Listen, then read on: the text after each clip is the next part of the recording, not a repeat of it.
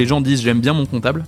La frustration, c'est j'ai pas accès à mes données financières. On peut augmenter cet expert comptable avec de la bonne techno euh, et faire en sorte que cet expert comptable, il passe moins de temps à faire des tâches de récupérer des données, saisir des données, ce genre de choses, et plus de temps à faire son rôle, à jouer son rôle de tiers de confiance et de conseil et ce genre de choses quoi.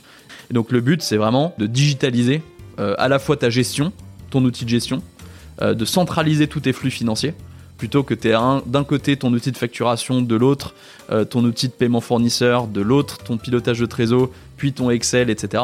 Le but c'est de ramener tous tes flux financiers au même endroit. Ce qu'on apporte, c'est vraiment un truc qui fait gagner du temps aux dirigeants, gagner du temps aux comptables, et qui leur donne à tous les deux de la visibilité euh, sur les données pour prendre les bonnes décisions.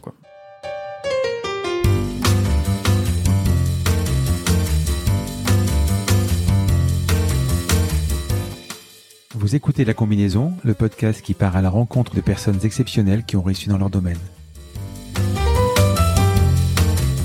Sommes-nous tous égaux face à la réussite? Quel est le making-of, la combinaison d'éléments, de rencontres, de succès ou peut-être d'échecs qui ont porté des personnes ordinaires à devenir des entrepreneurs d'exception, des sportifs de haut niveau, des écrivains de renom ou des artistes qui rencontrent le succès? Je suis Frédéric Azoulay, un passionné de podcast depuis plusieurs années et dirigeant d'une entreprise papeo.fr, une imprimerie en ligne réactive pour les professionnels et les revendeurs. D'ailleurs, si vous écoutez cet épisode jusqu'à la fin, je vous offre un code promo pour commander sur notre site. Ces parcours de vie me passionnent, me fascinent et je me suis toujours demandé ce qui faisait la réussite d'une personne. Je sillonne la France pour tenter de répondre à ces questions en rencontrant ces personnalités incroyables. Tous les 9 jours, je vous retrouve et je vous partage ces conversations passionnantes qui j'espère vous inspireront autant que moi. Bonne écoute Salut Arthur Salut Tu as créé Press Match, une boîte dans le yield management, un terme que je connaissais pas mais qu'on va expliquer euh, largement tout à l'heure. C'est une sorte d'optimisation de prix euh, qu'on connaît avec les hôtels. Euh, quand on voyage, les prix varient en fonction du moment où on va réserver. Une boîte que tu as revendue, la petite boîte du coin qui est presque inconnue, qui s'appelle Booking.com, c'est ça, elle est, euh, Plus récemment, tu as créé Penny Lane, un service d'expertise comptable. Alors, je ne sais pas si c'est 2.0 ou 3.0. Euh, Moi, je dis augmenté. Voilà, ben, tu m'as, tu m'as, voilà, j'allais dire ou expert comptable augmenté. On va largement y revenir, dérouler ton parcours et tenter de comprendre la combinaison d'éléments qui t'a amené là où tu es. Pour commencer, Arthur, on va parler de toi. Est-ce que tu pourrais te présenter? Bah, du coup, euh, Arthur, j'ai 30 ans. J'ai euh, plongé effectivement assez vite euh, dans, l'entrepreneuriat. Avant ça, peut-être pour, pour commencer, moi j'ai fait des études, alors j'ai grandi en région parisienne. j'ai fait des études ensuite, un double cursus sciences et sciences sociales, donc une licence de maths et en parallèle à Sciences Po. Et ensuite en master, j'ai voulu me diriger vers l'économie. Euh, et donc j'ai fait un master d'économie, j'ai fait des stages euh, dans les, le temple un peu euh, de l'économie, et c'est là où je voulais aller bosser pendant mon année de césure de master. au FMI et chez Goldman Sachs. Et là, je me suis dit que, en fait, c'était pas du tout ce que je voulais faire. En tout cas, les, les, les, les stages m'ont pas si inspiré que ça. et du coup, c'est là où je me suis dit, bah, c'est peut-être le bon moment pour, pour tester l'entrepreneuriat. T'as rien à perdre. et j'avais entendu parler donc euh, j'ai pas mal voyagé. J'avais entendu parler d'une boîte quand j'étais euh, en année d'échange euh, qui faisait du pricing dynamique des tickets de baseball aux États-Unis. Et c'est comme ça qu'on s'est qu'on s'est dit qu'avec des, des, amis de lycée et de, de fac, qu'on allait tester de faire la même chose à la base en, en France et en Europe. Et de fil en aiguille, on est venu à faire les hôtels, pricing pour les hôtels. Voilà. Sciences et sciences sociales, ça veut dire que tu voulais aller où en fait? Tu voulais faire quoi? Bah, juste... Et pourquoi les deux en même temps? Ouais, justement, en fait, c'est un, alors c'est un, un, chercheur assez connu qui s'appelle Bruno Latour, euh, qui, qui a décidé de créer ce cursus en disant qu'en France, justement, c'était assez euh, clivé. Clivé. Tu faisais soit des sciences dures, soit des sciences sociales, et qu'il y avait plein de sujets. Aujourd'hui, l'économie en est un, tout ce qui est environnement euh, en est un autre, où tu dois justement avoir euh, un peu des deux euh, et être assez généraliste. Et du coup, bah, moi, c'était ça l'idée, c'est qu'il y avait pas, j'avais pas une passion super forte et j'aimais bien par contre euh, euh, essayer de toucher un peu à tout. Et moi après c'est l'économie sur lequel je me suis vraiment concentré et qui m'a plus passionné que, que, le reste. Quoi.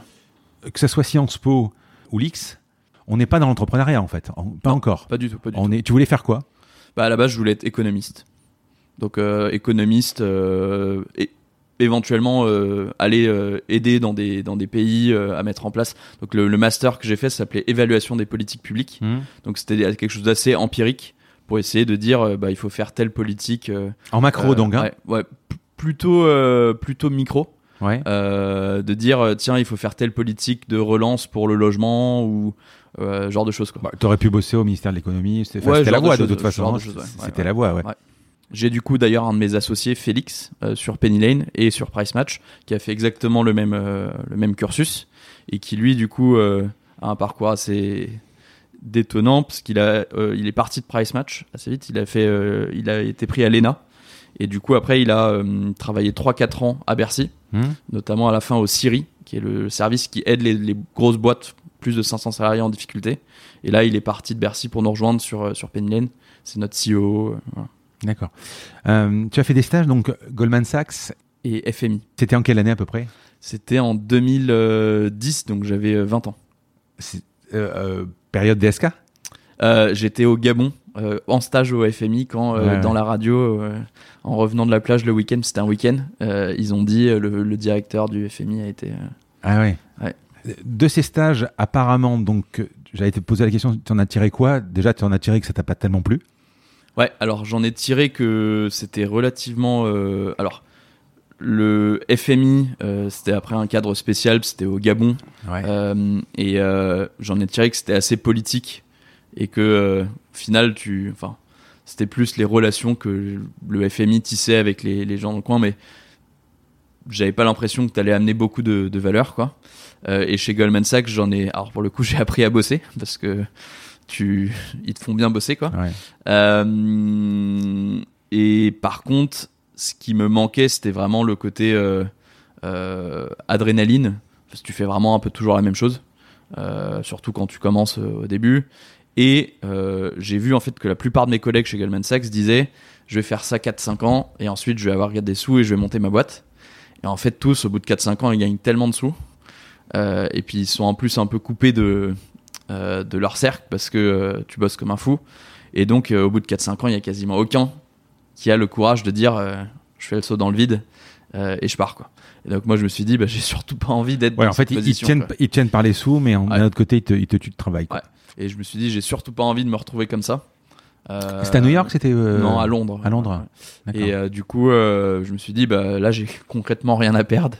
Euh, j'ai pas de pas de salaire, j'ai pas de famille, j'ai pas de voilà. Et donc, euh, je me suis dit, bah vaut mieux se lancer. euh, euh, Donc, maintenant, tu retournes euh, à l'école. Euh, bah, euh, en fait, c'était une année de césure. Ouais. et j'ai du coup démissionné à la moitié de mon stage. C'était un stage d'un an. Et du coup, la deuxième partie de mon année de césure, je l'ai mise à, à contribution pour lancer Price Match. Ok. Alors, Price Match, tu vas m'expliquer ce que c'est et surtout comment tu as eu l'idée. Mhm. Parce que c'est, c'est, euh, je, te l'ai dit en off tout à l'heure, c'est quelque chose que je connais en fait, que tout le monde connaît. Euh, tu vas commander, et, euh, que ce soit un, un Uber, que ce soit un hôtel, et euh, on ne sait pas pourquoi, mais je l'ai quand même refait ce matin. Tu vois, je suis venu en Uber ce matin. Je me suis amusé à faire quelque chose. Euh, tu calcules entre mon hôtel et chez toi euh, le prix. Tu attends trois minutes. Je sais pas si c'est du yield management. Et tu reviens, c'est un euro ou deux euros plus cher. quoi. C'est systématique. Explique-moi euh, qu'est-ce que c'est et euh, comment tu as eu l'idée? Surtout, j'avais, euh, à mon avis, à l'époque, ça, ça existait déjà. quoi. Ouais, alors, donc moi, l'idée, je l'ai eue parce que j'ai fait donc cette année d'échange à New Ouais. York en troisième année.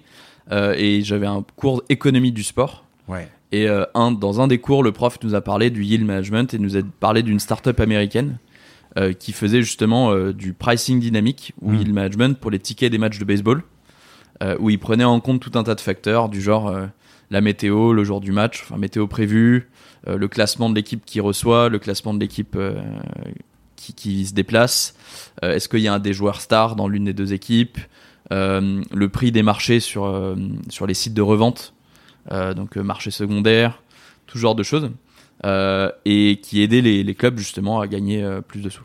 Et donc nous, on s'est dit qu'on voulait faire la même chose. euh, et on a eu une Sur le approche. sport, hein, sur- alors ouais, à la base c'était vraiment la billetterie, Ouais. mais on a eu tout de suite une approche un peu macro. On s'est dit, ok, quels sont les secteurs qui bé- pourraient bénéficier de yield management Mhm. Et donc c'est les secteurs qui ont des un inventaire fini, euh, une demande qui varie au cours du temps assez fortement, et que cet inventaire il est périssable. Donc euh, typiquement euh, l'hôtel, si ce soir il a pas vendu sa chambre, il, il la revendra plus quoi. Ouais. La chambre de ce soir, elle est, elle est unique quoi. Euh, et donc on s'est dit, bah, c'est en gros tout ce qui est transport, billetterie, parc- parking. C'est un peu les trois grandes choses auxquelles on a pensé. On s'est dit pourquoi pas aussi de manière plus générale le, le- le commerce ou e-commerce. Hmm. Et et l'autre l'autre point important, c'est il faut que tu puisses avoir des des coûts de catalogue, comme on dit, qui soient pas trop élevés. Il faut que tu puisses changer tes tarifs euh, facilement. Quoi. Hmm. Et du coup, bah, les, les compagnies aériennes, pour le coup, c'est là où c'était le plus avancé. Euh, elles ont toutes des armées d'ingénieurs. Chez Air France, il y a, euh, je sais pas combien exactement, mais c'est des une ou plusieurs centaines de personnes euh, qui bossent là-dessus. Tu as une équipe R&D qui fait des algos. Ensuite, tu as des ingénieurs qui pilotent une En, ligne. en 2012 déjà. hein. Ouais, ouais, déjà. ouais. Donc tu t'es dit, boum. Alors, Euh, les compagnies aériennes, elles font ça déjà Ouais. très bien. Et elles peuvent le faire très bien parce que c'est des grosses boîtes. Hmm. Une compagnie aérienne, elle peut embaucher une armée d'ingénieurs. quoi. Euh, et par contre, on s'est dit les hôtels. Pour le coup, la plupart des hôtels, alors surtout en France, en Europe, c'est des hôtels indépendants.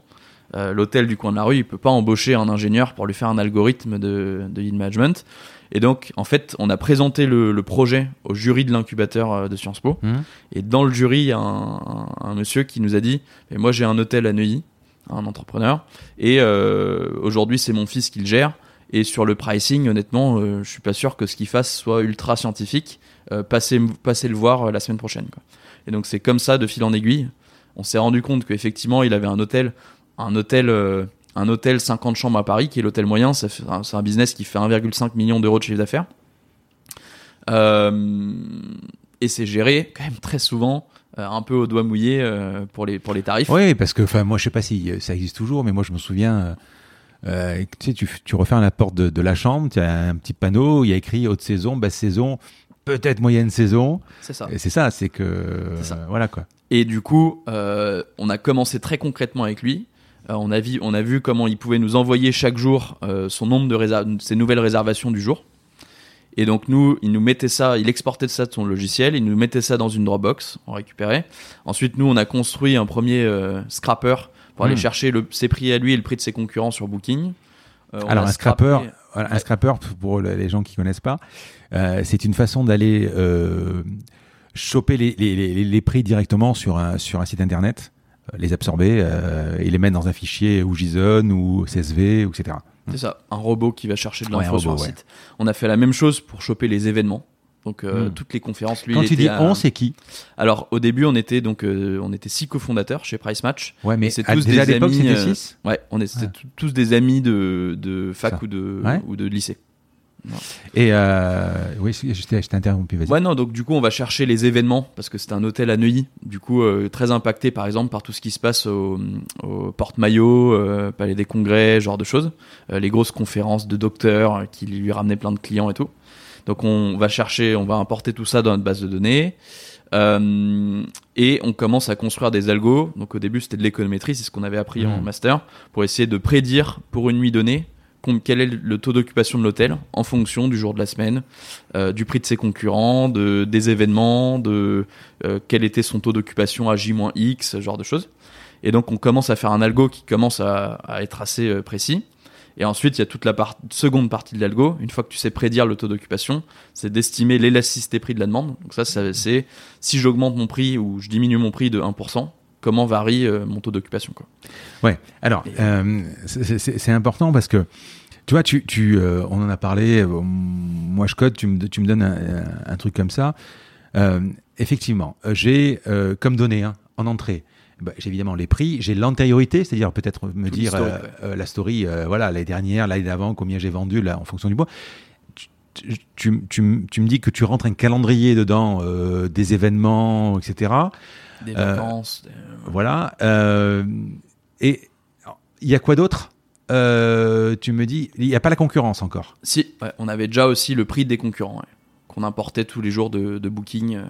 Parce que faire varier la chambre d'un euro, c'est une chose, mais faire varier à la baisse de 30 euros c'est aucun problème. Mais faire monter, parce que je pense que le, le- le pricing dynamique, il n'est pas euh, uniquement faire baisser les prix, il est pour les optimiser. Nous, c'était à peu près 50-50. Voilà. Ce qu'on voyait, dans 50% des cas, on recommandait de monter et dans 50% des cas, de baisser. Voilà. Mais si tu vas commencer à passer sur euh, une chambre qui vaut euh, 120 euros, la monter à 150, à un moment, tu vas avoir une incidence de concurrence. Comment tu vas gérer euh, le type qui est sur euh, hotel.com et qui va ou booking.com et qui va euh, se dire tiens ben, euh, le, le, le mercure alors euh, le mercure qui est à 100 mètres du Novotel par exemple bah lui il est à 120 l'autre il est à 150 bah je prends le mercure Bah, en fait, il y a des nuits. euh, après, ça dépend des marchés. Ouais. Typiquement, Paris, c'est. Alors là, il y a le Covid, donc c'est plus pareil. Mais avant le Covid, c'est un marché où tu as à peu près 20 à 30% des nuits dans l'année, ce qui est Hmm. énorme, qui sont euh, contraintes, où la demande est juste plus forte que l'offre. ah oui Euh, et donc, sur ces nuits-là, euh, ça arrivait très souvent, en fait, pour pas mal d'hôtels, qu'ils soient. qu'ils aient vendu toutes leurs chambres déjà, genre, deux ou trois semaines avant Ah la nuit, quoi. Et donc là, c'est forcément que tu as fait des, des erreurs, parce que les gens qui cherchent au dernier moment sont peut-être prêts à payer plus. Et donc, tu as vendu trop de cher, trop de chambres, pas assez cher à l'avance, quoi. Donc, euh, c'est tout l'enjeu, c'est de dire, euh, il faut que j'arrive à vendre ma chambre au bon moment, au bon prix, Hum. euh, pour que j'arrive à en tirer autant que, que je pourrais, quoi. Et ça, à l'époque, euh, Hotel.com ou, ou- ou Booking, eux le faisaient, j'imagine. Non, pas du tout, parce que Personne le faisait ces plateformes-là, c'est l'hôtel qui a toute la main sur les tarifs qu'il met. Et eux euh, n'ont pas leur Mais ça n'existait pas en France? Alors si, tu avais en gros le groupe Accor, Qui avait son truc à qui lui. avait son équipe de revenu management. Ils n'avaient pas développé leur propre plateforme. C'était, euh, ils passaient par un prestataire. Il y a une boîte et c'est des Français. Euh, il, y a, en gros deux trois boîtes sur le sur le secteur du revenu management pour les hôtels. Euh, une qui s'appelait Easy RMS et une qui s'appelle IDs. Euh, et Accor, ils avaient Easy RMS mais uniquement pour les hôtels luxe. Et après, si tu allais dans les Ibis, c'était chaque directeur d'hôtel Ibis qui dans son coin faisait sa, cuisine quoi. Et si, alors, je sais pas, je, connais pas bien le marché, le marché des hôtels, mais indépendamment du groupe Accor, il y a quoi comme autre chaîne euh, assez connue en, en France? Euh, tu as euh, Louvre Hôtel, c'est la deuxième plus grosse chaîne, c'est eux qui ont tous les euh, euh, Kyriad. Ah oui. euh, voilà. Et eux n'avaient rien- n'avaient pas? Euh, eux, ils avaient euh, un truc un peu maison, mais Ouais. c'était sur Excel quoi. D'accord. Ah ouais. Et puis après, tu avais les, les- toutes les chaînes genre Best Western et tout, où en fait c'est des franchisés indépendants, eux ils avaient rien. Mais de de manière générale, nous on a fait une, une- du, avant de se lancer, hein, on a fait du porte à porte. Dans, on a été voir 600 hôtels dans Paris, et t'en as quasiment aucun qui avait. euh, ils faisaient tous ça euh, au mieux sur Excel avec leur petite grille, et au pire, euh, ce que tu as décrit. euh, porte, quoi. non, mais le type, il y a le salon de Villepin par exemple qui arrive, il sait qu'il va être plein. Euh, 15 jours à l'avance, il monte ses prix manuellement et puis c'est ça. c'est- et il, fait, ça par comme il a pas de de- de- d'algo euh, il a des, des cales tarifaires avec 50 euros d'écart entre chacune Hum. et du coup c'est pas fin Eh oui. Euh, tu y passes de 100 à 150 alors qu'il faudrait mettre euh, 122 123 euh, voilà Alors, tu, tu vas m'expliquer parce que comment tu crées ton, ton, ton, ton, MVP ou quoi. Mais est-ce que le truc est assez intelligent une fois que tu l'as créé? Imagine que tu, euh, que tu as le salon de Villepinte où tu vas, euh, euh, tu as 90 chambres, tu vas en vendre euh, 85, il va t'en rester 5. Est-ce que le logiciel est assez intelligent deux jours avant, comme tu dis, c'est après c'est mort, quoi, pour rebaisser le prix, pour pouvoir euh, ou, ou ça restait comme ça Comment ouais, ouais non ça bouge vraiment tout le temps. Euh, à la fin de, de Price Match quand, euh, juste avant qu'on vende à Booking Ouais, on commençait à avoir des hôtels qui étaient en full autopilote. Ouais. donc où, où ils avaient plus de enfin ils appuyaient sur un bouton qui disait je laisse l'algorithme fixer tous mes tarifs. Donc euh, on changeait pour ces hôtels là on changeait le prix euh, littéralement euh, plusieurs Donc- fois par jour euh, pour chaque, Donc, chaque type de chambre chaque type de tarif euh, Ouais.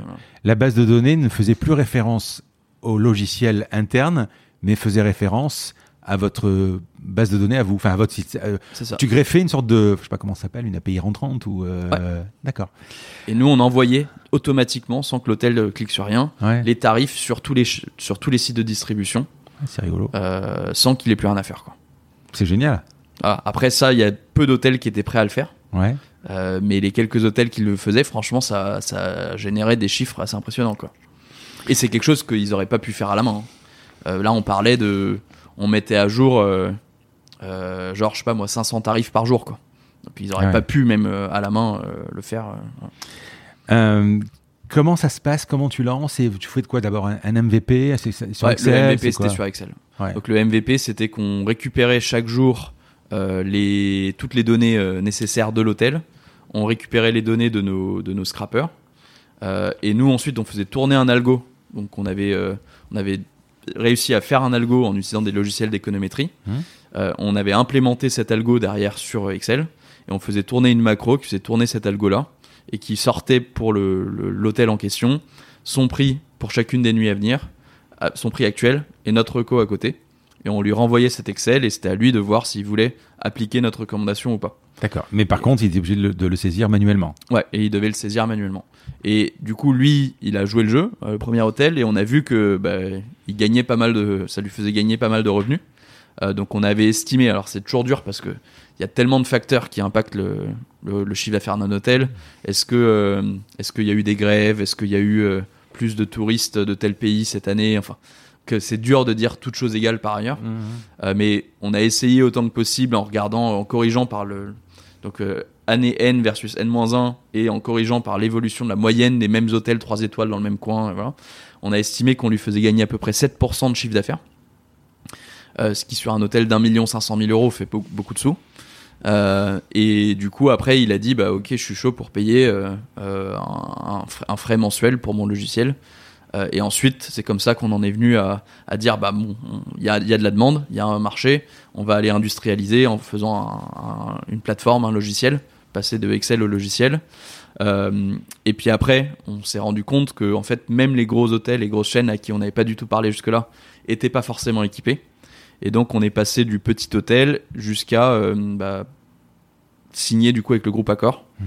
euh, pour, le- pour équiper tous les Ibis du monde à l'époque, Ah oui. Euh, où ils avaient rien. Donc, premier client, euh, ton- ton, prof, euh, ton- c'est ça? Ouais, le- le- ouais.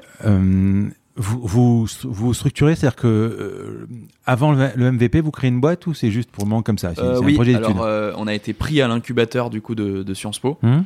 sur une idée vague de faire du revenu management. Et du coup, là, il fallait tout de suite structurer, créer ta boîte, notamment pour avoir les subventions euh, PIA1, qui est le truc que la, la ville de Paris te donne. Quand tu te lances, ils te donnent 30 000 euros. Mhm. Euh, et tu dois reverser une partie à, à ton incubateur. Donc, ouais, on a tout de suite créé, euh, créé la structure. Vous avez terminé les études? Vous avez été diplômé ou vous êtes Non, euh, C'était notre année de césure. Et du coup, moi, j'ai refait une deuxième année de césure derrière. Et, et ensuite, j'ai fait en parallèle mon M2 Ouais. de, euh, price, de Price Match. Et Sciences Po a été très compréhensif. Euh, j'ai pas été euh, énormément en cours euh, pendant mon M2. Euh, j'ai juste passé ric-rac. voilà. Mais On est à peu près, on est en 2012, c'est ça? 2012, ouais. Ouais. Euh, vous créez la boîte. euh, euh, vous êtes 6-7. euh, On est pour- 6, ouais, ouais, à l'époque. pourquoi autant? Alors, à l'époque, on s'est pas vraiment posé de questions. C'était le groupe d'amis qui était motivé pour, pour bosser sur le projet. Euh, Que des codeurs Non, non. Alors euh, tu avais euh, dedans donc tu avais donc Quentin qui est vraiment le le, le qui est notre CTO chez Price Match et le CTO chez Penny Lane qui est vraiment lui codeur dans l'âme depuis depuis tout jeune. Euh, tu avais Tancred qui est aujourd'hui notre directeur produit chez Penny Lane qui s'est mis au code avec le projet Price Match euh, mais qui a bien bien plongé dedans. Euh, ensuite, tu avais euh, Félix, dont j'ai parlé avant, qui est du coup pas du tout euh, codeur. Tu avais Ralid, qui était notre directeur commercial chez Price Match, qui s'occupait de toute la partie BizDev. Et ensuite, Raphaël et moi, qui étions les, les deux plus transverses entre les deux, qui du coup faisions des, des missions un peu en fonction des besoins du moment. Euh, voilà. C'est toi le CEO, hein? Ouais. Euh, quand vous avez, euh, alors vous l'avez pas gardé longtemps la boîte, on, on va le voir. Euh, c'est parti du sport. Vous avez vu que le sport finalement, bah, ça, ça le ferait peut-être pas. Et vous avez ouvert à d'autres métiers. Vous êtes resté sur l'hôtel. On a cherché pendant les 7-8 premiers mois, on a quand même exploré, on avait déjeuné avec le, DG du Stade de France, on avait réussi à avoir des rendez-vous avec l'Opéra de Paris, ce genre de choses. Mais en fait, le marché est beaucoup plus petit que celui d'hôtellerie. Euh, certes, le Stade de France, c'est gros, mais ils ont euh, 10 événements par an. Euh, et alors que les hôtels, il y en a plein, c'est des petits acteurs. Il y a la restauration aussi qui fonctionne comme ça pour La certains, ouais. restauration, le problème, c'est les coûts de catalogue. Euh, L'hôtel, il vend beaucoup en ligne, la restauration, pas encore beaucoup. Et du coup, euh, Ouais. ils ont ils, ils peuvent pas changer leur menu tout le temps il y a des habitués beaucoup donc, ouais, euh, à, mo- à moins de dire euh, 15% si tu viens entre 18h et, voilà et mais, mais 19h30 c'est- moins sorcier quoi Ouais. donc non l'autre truc qu'on avait exploré c'était les parkings on avait eu des rendez-vous aussi avec la compagnie des Alpes pour tout ce qui est station de ski forfait Euh, musée euh, Tussaud, pareil, c'est eux qui possèdent ça. Mais, euh, mais c'est vraiment l'hôtellerie qui était le marché. Et il se trouve en fait que tu as quatre boîtes dans le monde qui sont créées en même temps que nous, sans qu'on le sache, sur revenu management pour hôtel. Une à San Francisco, une à San Diego, une à Amsterdam et nous-mêmes. Et c'est vraiment en fait, il y avait un, y avait un, de la techno qui devenait disponible, les scrappers qui étaient plus fiables. Euh, et un besoin sur le marché à ce moment-là parce que les hôtels vendaient de plus en plus en ligne quoi. Mais quand vous attaquez, euh, euh, par exemple, quand vous, vous signez le, le- le contrat avec Ibis, on n'est pas dans le scrapping. Il vous donne à un moment euh, quand même euh, un, un CSV ou un fichier ou quelque chose. Vous- vous- Alors pour leurs propres données à eux, euh, oui. Ouais. Après, pour les données des concurrents, c'était du scrapping. Oui, voilà. Ouais. Alors, je voudrais qu'on parle du, du yield management parce que ça m'intéresse vraiment. Yield, bah, je connaissais pas ce terme. Y-I-L-E-D. En anglais, ça veut dire rendement, c'est ça Ouais.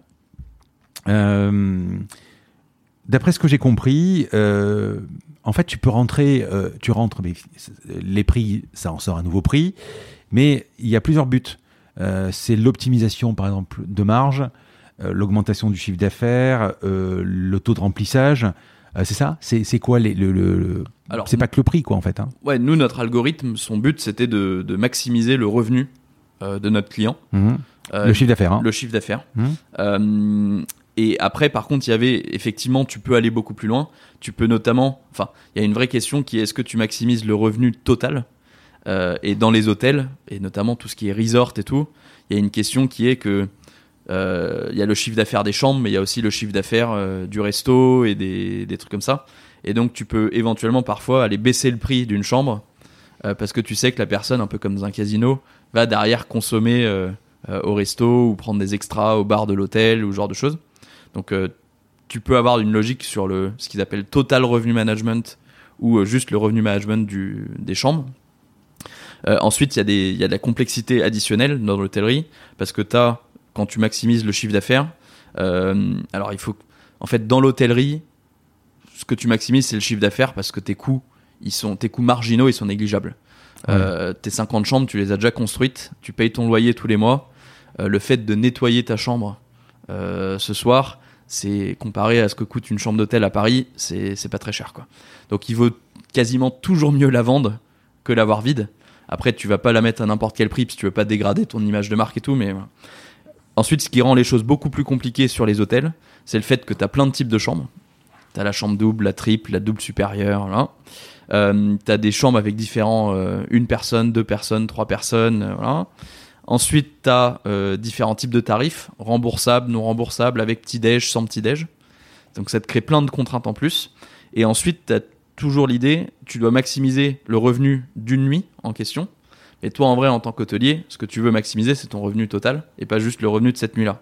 Et donc, tu as le souci, qui est assez compliqué euh, d'un point de vue mathématique, qui est que tu veux maximiser le revenu d'une nuit donnée sans euh, venir bloquer ta nuit. Parce que tu as peut-être des gens qui vont rester. Les gens, ils réfléchissent pas en une nuit, ils réfléchissent en séjour, quoi.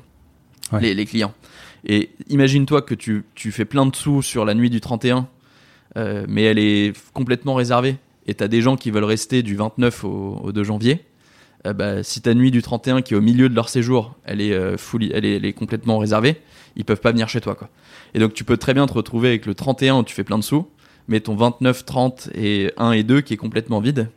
Parce que les, tous les gens qui veulent faire des longs séjours, euh, ils peuvent pas rester chez toi. Et, voilà.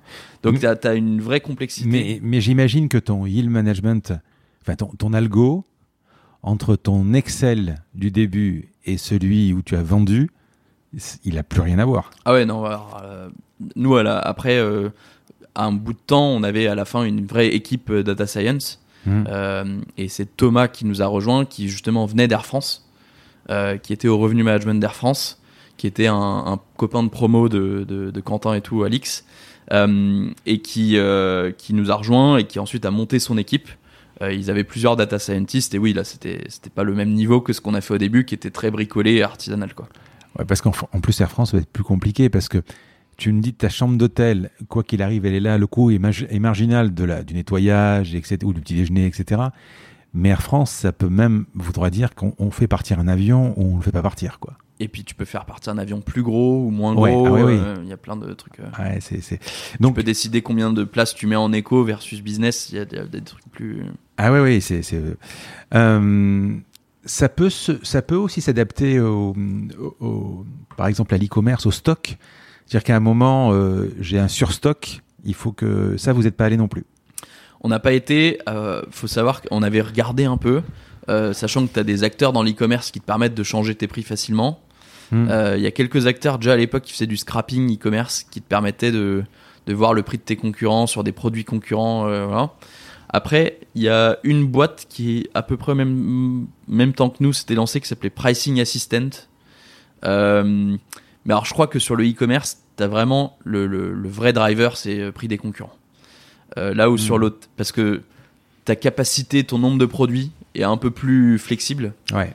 Euh, que ta chambre qui tu vois ça a vraiment la date de péremption quoi dans le dans l'hôtellerie que tu as moins dans l'e-commerce cette date de péremption et donc euh, c'était beaucoup plus axé sur quel est le prix de mes concurrents à un instant T que d'un point de vue mathématique c'était moins compliqué l'e-commerce et donc on voyait un peu moins de valeur à ajouter même si je pense que le marché est encore plus gros quand euh, je te disais tout à l'heure en intro, euh, quand je me connecte ce matin à Uber, en deux minutes, ça change.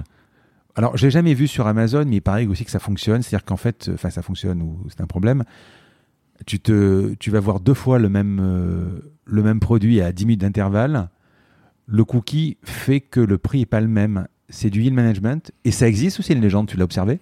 Alors, c'est pas forcément du yield management. Enfin, le yield management, normalement, enfin, oui et non c'est faire varier le prix en fonction de la demande.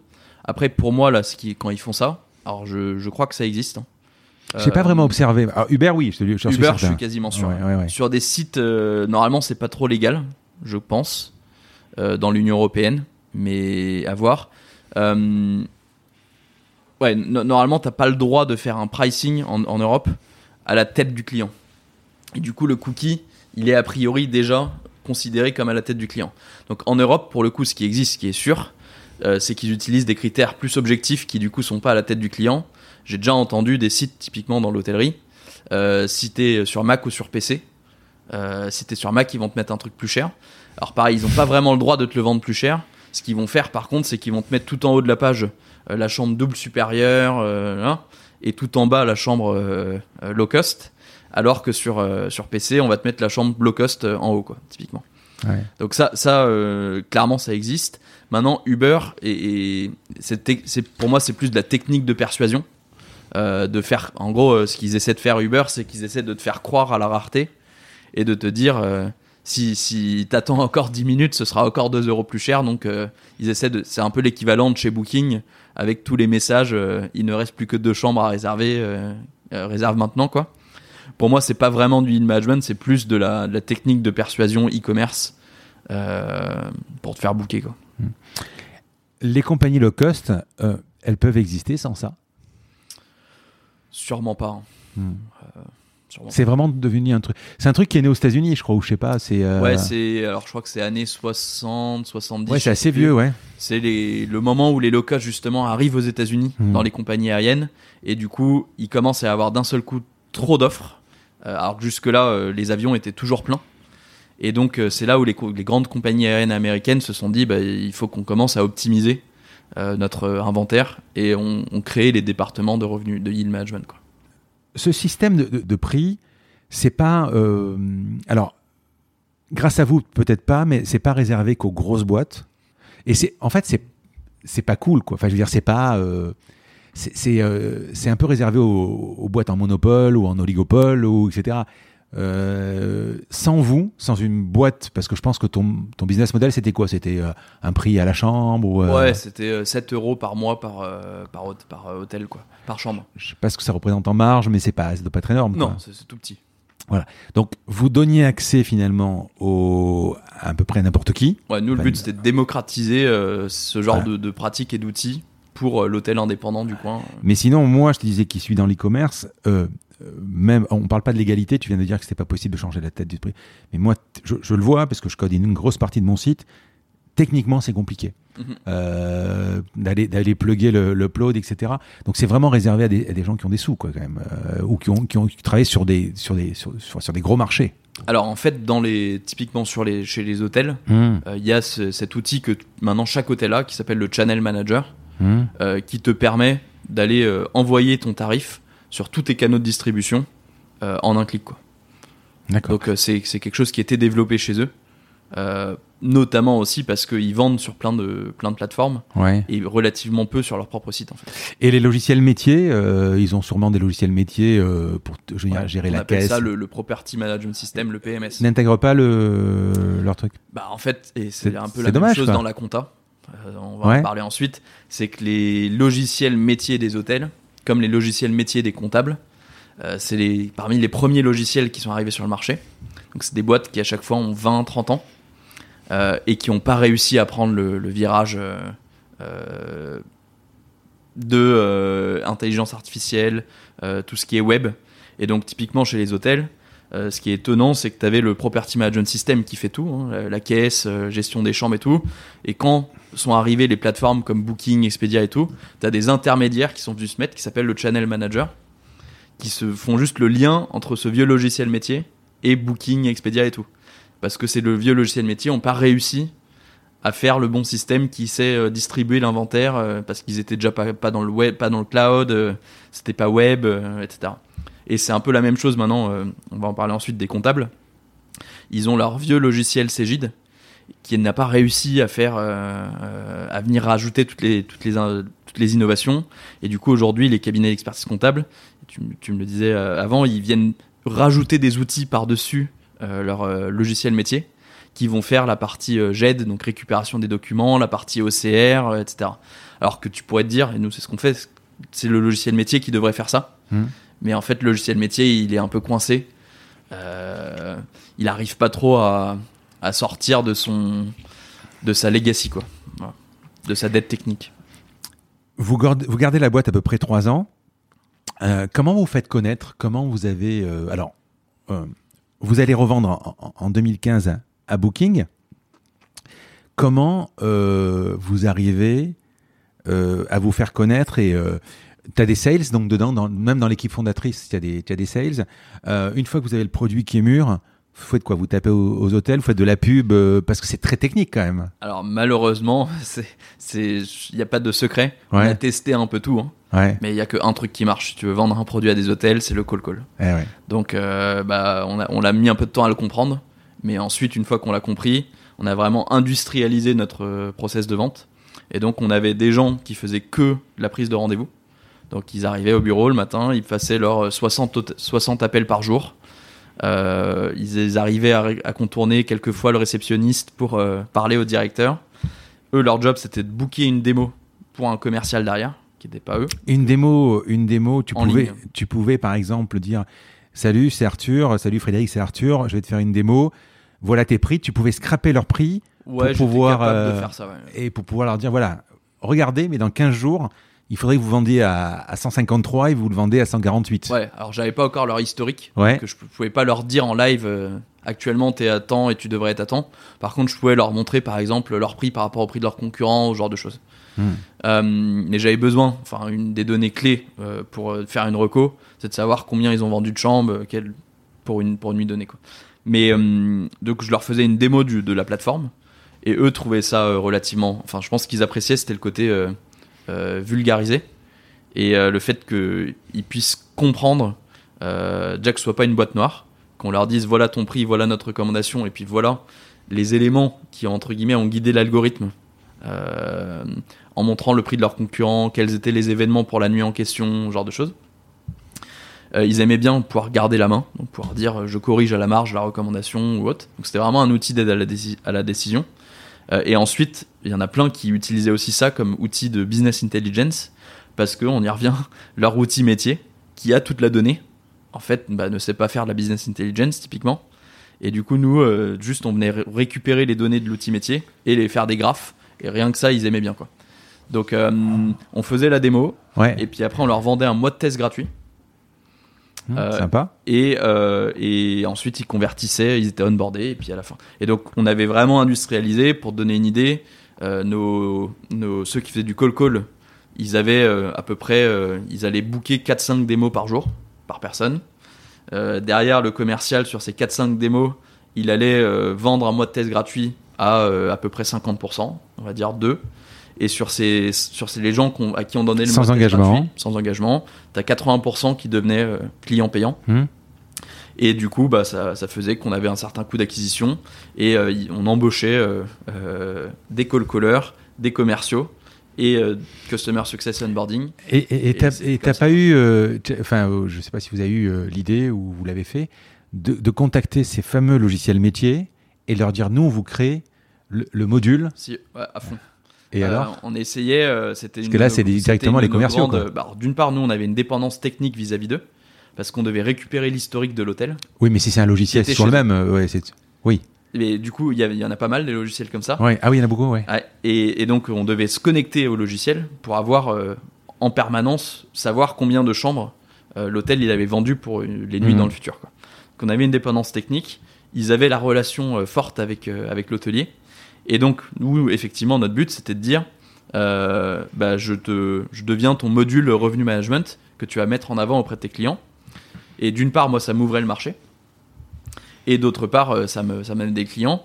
Euh, alors en fait, ces gens-là, le truc c'est qu'ils voient à chaque fois qu'ils peuvent, ils grossissent plus beaucoup. C'est des boîtes qui ont 20-30 ans. Le marché il est quand même assez saturé. Chaque hôtel il a un logiciel métier. Et du coup, ce qui se passe, c'est qu'à chaque fois que l'hôtel vient leur demander, est-ce que tu peux, euh, est-ce que je peux connecter à ce nouveau euh, logiciel, eux c'est euh, c'est comme ça qu'ils vont faire des sous quoi. Euh, et donc typiquement euh, le logiciel utilisé par euh, le groupe Accor qui s'appelle euh, Micros qui est le, le leader mondial des logiciels de gestion euh, hôtelier euh, qui a maintenant été racheté par Oracle. Euh, eux si tu veux euh, si tu veux euh, installer un logiciel tiers que tu veux brancher euh, au logiciel métier, ils te facturent 3-4 000 euros euh, upfront pour brancher euh, juste le logiciel. Et ensuite tu as des frais de maintenance sans compter que nous derrière on- avant on devait payer aussi euh, je sais plus euh, des dizaines de milliers d'euros pour avoir le droit d'être euh, connecté à Micros voilà. et c'est un peu pareil alors pas tous dans le Et aujourd'hui, ils le font toujours pas? Et aujourd'hui le marché de l'hôtellerie de, de la tech pour les hôtels pour moi le, le, le facteur numéro un qui bloque l'innovation dans l'hôtellerie c'est ça. C'est que le marché des logiciels métiers hôtels est extrêmement fragmenté euh, avec que des acteurs assez anciens. Et t'as personne et donc nous une des un des trucs qui a fait qu'on a réussi et notamment plus vite que notre concurrent américain qui avait levé euh, beaucoup plus de sous que nous c'est qu'on s'est dit on va pas se laisser euh, faire. Et donc Tancred mon associé de l'époque qui est maintenant directeur produit chez Penien euh, on a dit ok on va on va essayer d'aller hacker entre guillemets avec l'accord de l'hôtel son logiciel métier. Parce qu'il y a beaucoup de, de logiciels métiers qui disaient à l'hôtel bah, tu dois payer 2000 euros l'hôtel disait bah, bon, moi, tant pis, je vais pas prendre price match. Et du coup, euh, c'est quasiment tous des logiciels en, en local. Il y en a quasiment aucun qui est en cloud. Et Mais vous, vous avez, c'est rigolo parce que euh, tu me racontes ça, j'ai presque envie de dire, éc- écoute, euh, viens, on monte un truc de, de, de, de- Mais il y a une start-up entre temps anglaise qui s'appelle Impala qui a levé 30 millions Ouais, pour faire ça. le quoi. data hub qui se connecte à tous les logiciels métiers d'hôtel et qui permettent à tous les autres qui font des applis pour les hôteliers de euh, Et qui rajoute le price match non non ils font juste le data hub quoi le Zapier si tu veux Ouais, euh, de l'hôtellerie quoi d'accord. mais parce que tous les gens ont besoin d'accéder à la donnée dans le logiciel métier soit en lecture soit en écriture et, et personne n'y arrive en fait. Alors, je dis, moi, j'ai eu, j'ai eu dans, dans, dans ma carrière euh, 8 ans euh, un restaurant où tu as quand même un logiciel, une caisse, etc., les réservations tout ça. Je sais pas si c'est hyper compliqué. Je parle de pas de, de lead management. hein. Mhm. Je parle de, bah, de la facturation, les réservations, euh, la gestion des chambres, etc. Je sais pas si c'est très compliqué, mais c'est bizarre quand même qu'il n'y ait pas une boîte qui fasse tout.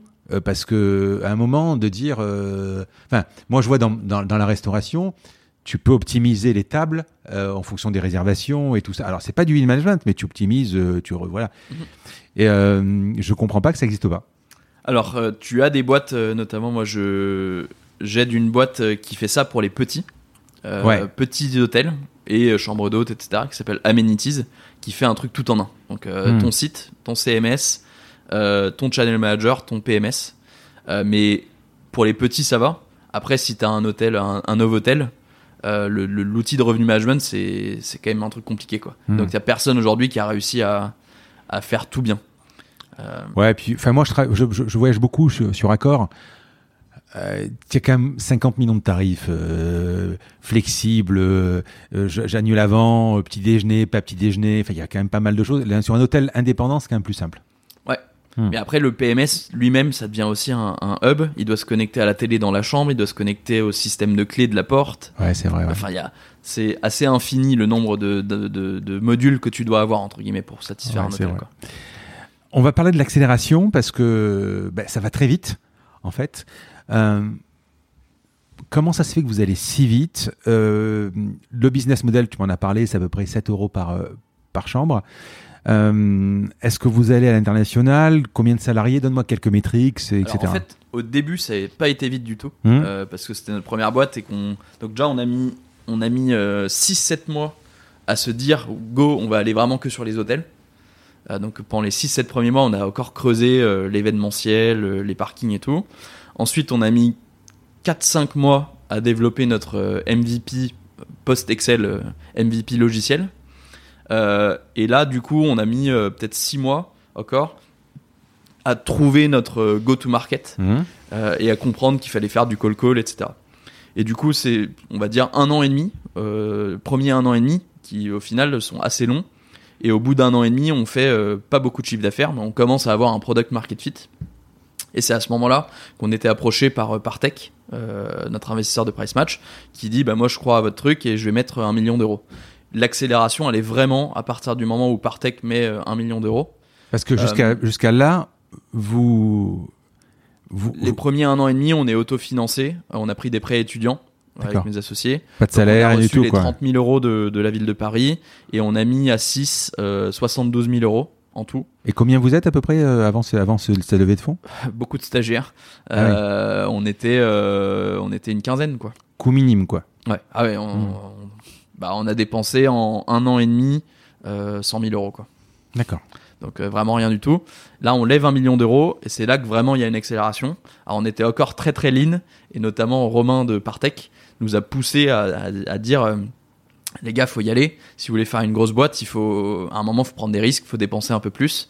Euh, votre concurrent aux États-Unis, il a levé euh, euh, à l'époque ils avaient levé que 15 millions, mais après ils ont levé 60. Euh, il faut si vous voulez faire un géant, il faut il faut aller bah, grossir.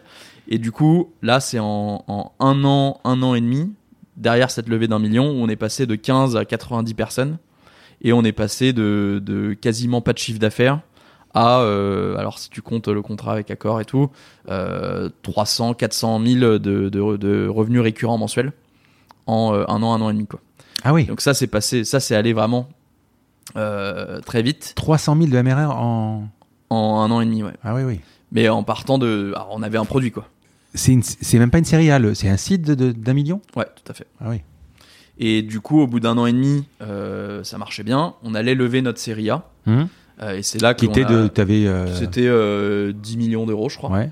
Et, euh, c'est là qu'on a, euh, Parce au que dernier moment. 90 personnes avec un million d'euros, euh, vous avez commencé à avoir les cases vides. euh, ouais, en fait, nos investisseurs nous avaient déjà fait un mini bridge. Ouais. Ils étaient sûrs qu'on allait euh, faire notre série A. Euh, et du coup, ils nous avaient euh, avancé, je crois, 1 ou 2 millions. Mhm. Donc euh, les, le gros des 90 personnes était vraiment arrivé euh, dans les derniers mois. Euh, on avait aussi racheté un petit concurrent hollandais dont je parlais euh, au début, euh, qui nous a rejoint et qui était du coup qui est devenu notre euh, notre euh, bras armé entre guillemets en Europe du Nord.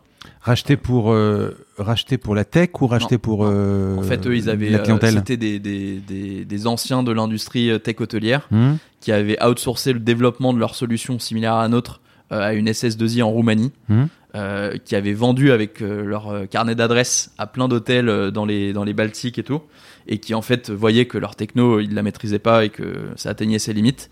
Et du coup, on a euh, racheté la boîte, on a mis à la poubelle complètement leur techno, on a migré tous leurs clients sur Price Match. et on a gardé les, les, les, les vendeurs qui avaient le carnet d'adresses et qui savaient faire ça. Vous l'avez traduit, mais en fait, c'est un back office. En fait, c'est Ouais. un, il y a pas de, c'était facile, quoi. C'est pas le seul c'est pas problème. du e-commerce. ouais. Voilà, ouais, c'est ça. Vous, vous, avez une formation euh, pour certains ou pour tous X, euh, Sciences Po, euh, pas hyper commerce. Euh, quand tu passes de, de 6 à 90, euh, comment tu recrutes? Vous êtes trop jeune Vous faites on a des... sûrement fait plein de conneries. Hein. Voilà. non, ouais, bah, on a. Alors, on a, on a, euh, comment on a recruté? Donc, on a, on a pas mal dû aller à l'étranger Hum. euh, parce que notre marché était quand même assez limité dans le sens où les hôtels prêts à acheter un système de revenu management, on était quand même encore dans la phase de marché euh, early adopter Hum. et donc tu fais assez vite le tour. Euh, T'as encore beaucoup d'hôtels qui te disent, mais moi mon Excel il me va très bien quoi. Hum. Euh, et donc assez vite, il faut aller dans les grandes capitales euh, parce que c'est là où les, les gens ont le plus le besoin de, de yield management. Et donc assez vite, on ouvre des bureaux donc en Espagne, en Italie. On ouvre un bureau tout à la fin avant de se faire acheter à Austin pour les US euh, et un à Singapour. Euh, Qu'est-ce que tu appelles un bureau Euh, C'est un mec et. euh, Ouais, alors à Austin ils étaient trois, hum. à Singapour ils étaient En deux. sales Euh, sales et customer success. Ouais. D'accord. Donc voilà. On a au début e- essayé d'explorer aussi avec des VIE, donc volontariat international Ouais, à, à l'étranger. Et après, donc comment on a recruté? On a recruté, alors euh, pour notre customer success, c'était beaucoup d'anciens hôteliers euh, qui avaient envie de passer du côté tech. Et donc euh, des gens euh, très motivés, très qualifiés, qui comprennent le leurs métier, clients et voilà. Côté sales, on a au début, on s'est dit on va recruter des gens qui ont fait des super écoles de commerce et tout. Et en fait, pas du tout de résultats. Euh, et ensuite, on a recruté Valentin, notamment, qui, alors, je sais plus, je crois qu'il, je sais plus s'il s'est arrêté au bac ou s'il a pas eu le bac. Enfin, bref. Et, euh, qui a vraiment appris le métier de sales euh, sur le tas, euh, en vendant des trucs au téléphone à, l'ancienne, on va dire. Tout ce qui est télévente, notamment en B2C, euh, les, trucs panneaux solaires et tout, et qui nous est recommandé par un cabinet de, recrutement de sales, parce que c'était vraiment au début on galérait hein, avec les sales. Et Valentin, il a vraiment euh, cartonné. Et ensuite, à la suite de Price Match, il est devenu euh, directeur commercial de Tiller System, ceux qui font les caisses pour les restos, justement Hum. qui a, qui a cartonné. Et, et euh, c'est quelque chose qu'on a reproduit maintenant chez, chez Penny Lane. On croit beaucoup plus, enfin on pense que toutes les, les, les, les, les boîtes un peu de vente dure, typiquement Valentin, notre premier commercial chez Penny Lane, il, il vient de chez... il a fait du, du Xerox, il a fait du, du Monster. Mais quand, quand t'as quand t'as vécu ça, Ah et ouais. que t'arrives et qu'on te donne un super logiciel euh, qui fait briller les yeux euh, à tes prospects, bah, je peux te dire que tu le vends bien et que tu comprends la chance que t'as de vendre un super logiciel. Là où quand tu sors d'école de commerce et que t'as pas vécu euh, ce genre de choses, en fait t'as moins faim euh, et tu connais moins les, les techniques vraiment de, de vente euh, pure et dure quoi. Donc euh, sur la vente, on a fini par aller sur des profils vraiment commercial de métier qui a déjà appris ça sur le terrain, sur le tas et tout. Euh, et puis après en tech, on a eu la chance là de, profiter du. Alors il y avait déjà beaucoup moins de concurrence qu'à l'époque. Euh, à l'époque, euh, il n'y avait pas tant de startups que ça, et donc c'était un peu la boîte cool Price Match, notamment de, toute la promo de, euh, donc on a recruté beaucoup de gens de la promo de, Quentin et Tancred, qui maintenant sont tous CTO de, de super boîtes à, Paris, donc très sympa. Et, hum, et voilà, donc c'est comme, surtout comme ça qu'on a recruté. Et vers la fin, on a recruté un peu des cadors. Donc nos investisseurs nous ont dit bon les gars, vous êtes quand même jeunes. Euh, là, si vous levez de 10 millions, il faut, faut un peu euh, être plus costaud. Et du coup, on a recruté un CMO et un CEO, euh, un Indien et un Australien, qui ont déménagé du coup à Paris. Euh, donc euh, un qui est venu déménager d'Inde direct Mais à Paris. comment vous le chopez? Il était, euh, il était CEO euh, d'une d'un des gros, d'une des grosses boîtes de la tech hôtelière euh, qui est indienne. Et euh, l'autre était euh, haut placé. euh, Et justement. par LinkedIn, vous le chopez comment euh? Euh, alors euh, le CMO, j'avais été en contact plusieurs fois avec lui euh, depuis le début. Ouais. Je l'avais rencontré plusieurs fois sur des salons et tout. Il quitte son job chez SiteMinder, qui est le géant de, de la tech hôtelière. Et j'ai réussi là. Le, il était convaincu par le produit. Il avait vu que, vu qu'il nous avait suivi depuis un petit bout de temps, il avait vu que ça montait. Et le CEO, euh, pareil, il- c'est qu'il a vu que il voit la, la- la courbe quoi. Il, il se dit c'est c'est le bon moment pour euh, dans, dans les 90 personnes, il y a, il y a combien de tech dedans? Une vingtaine.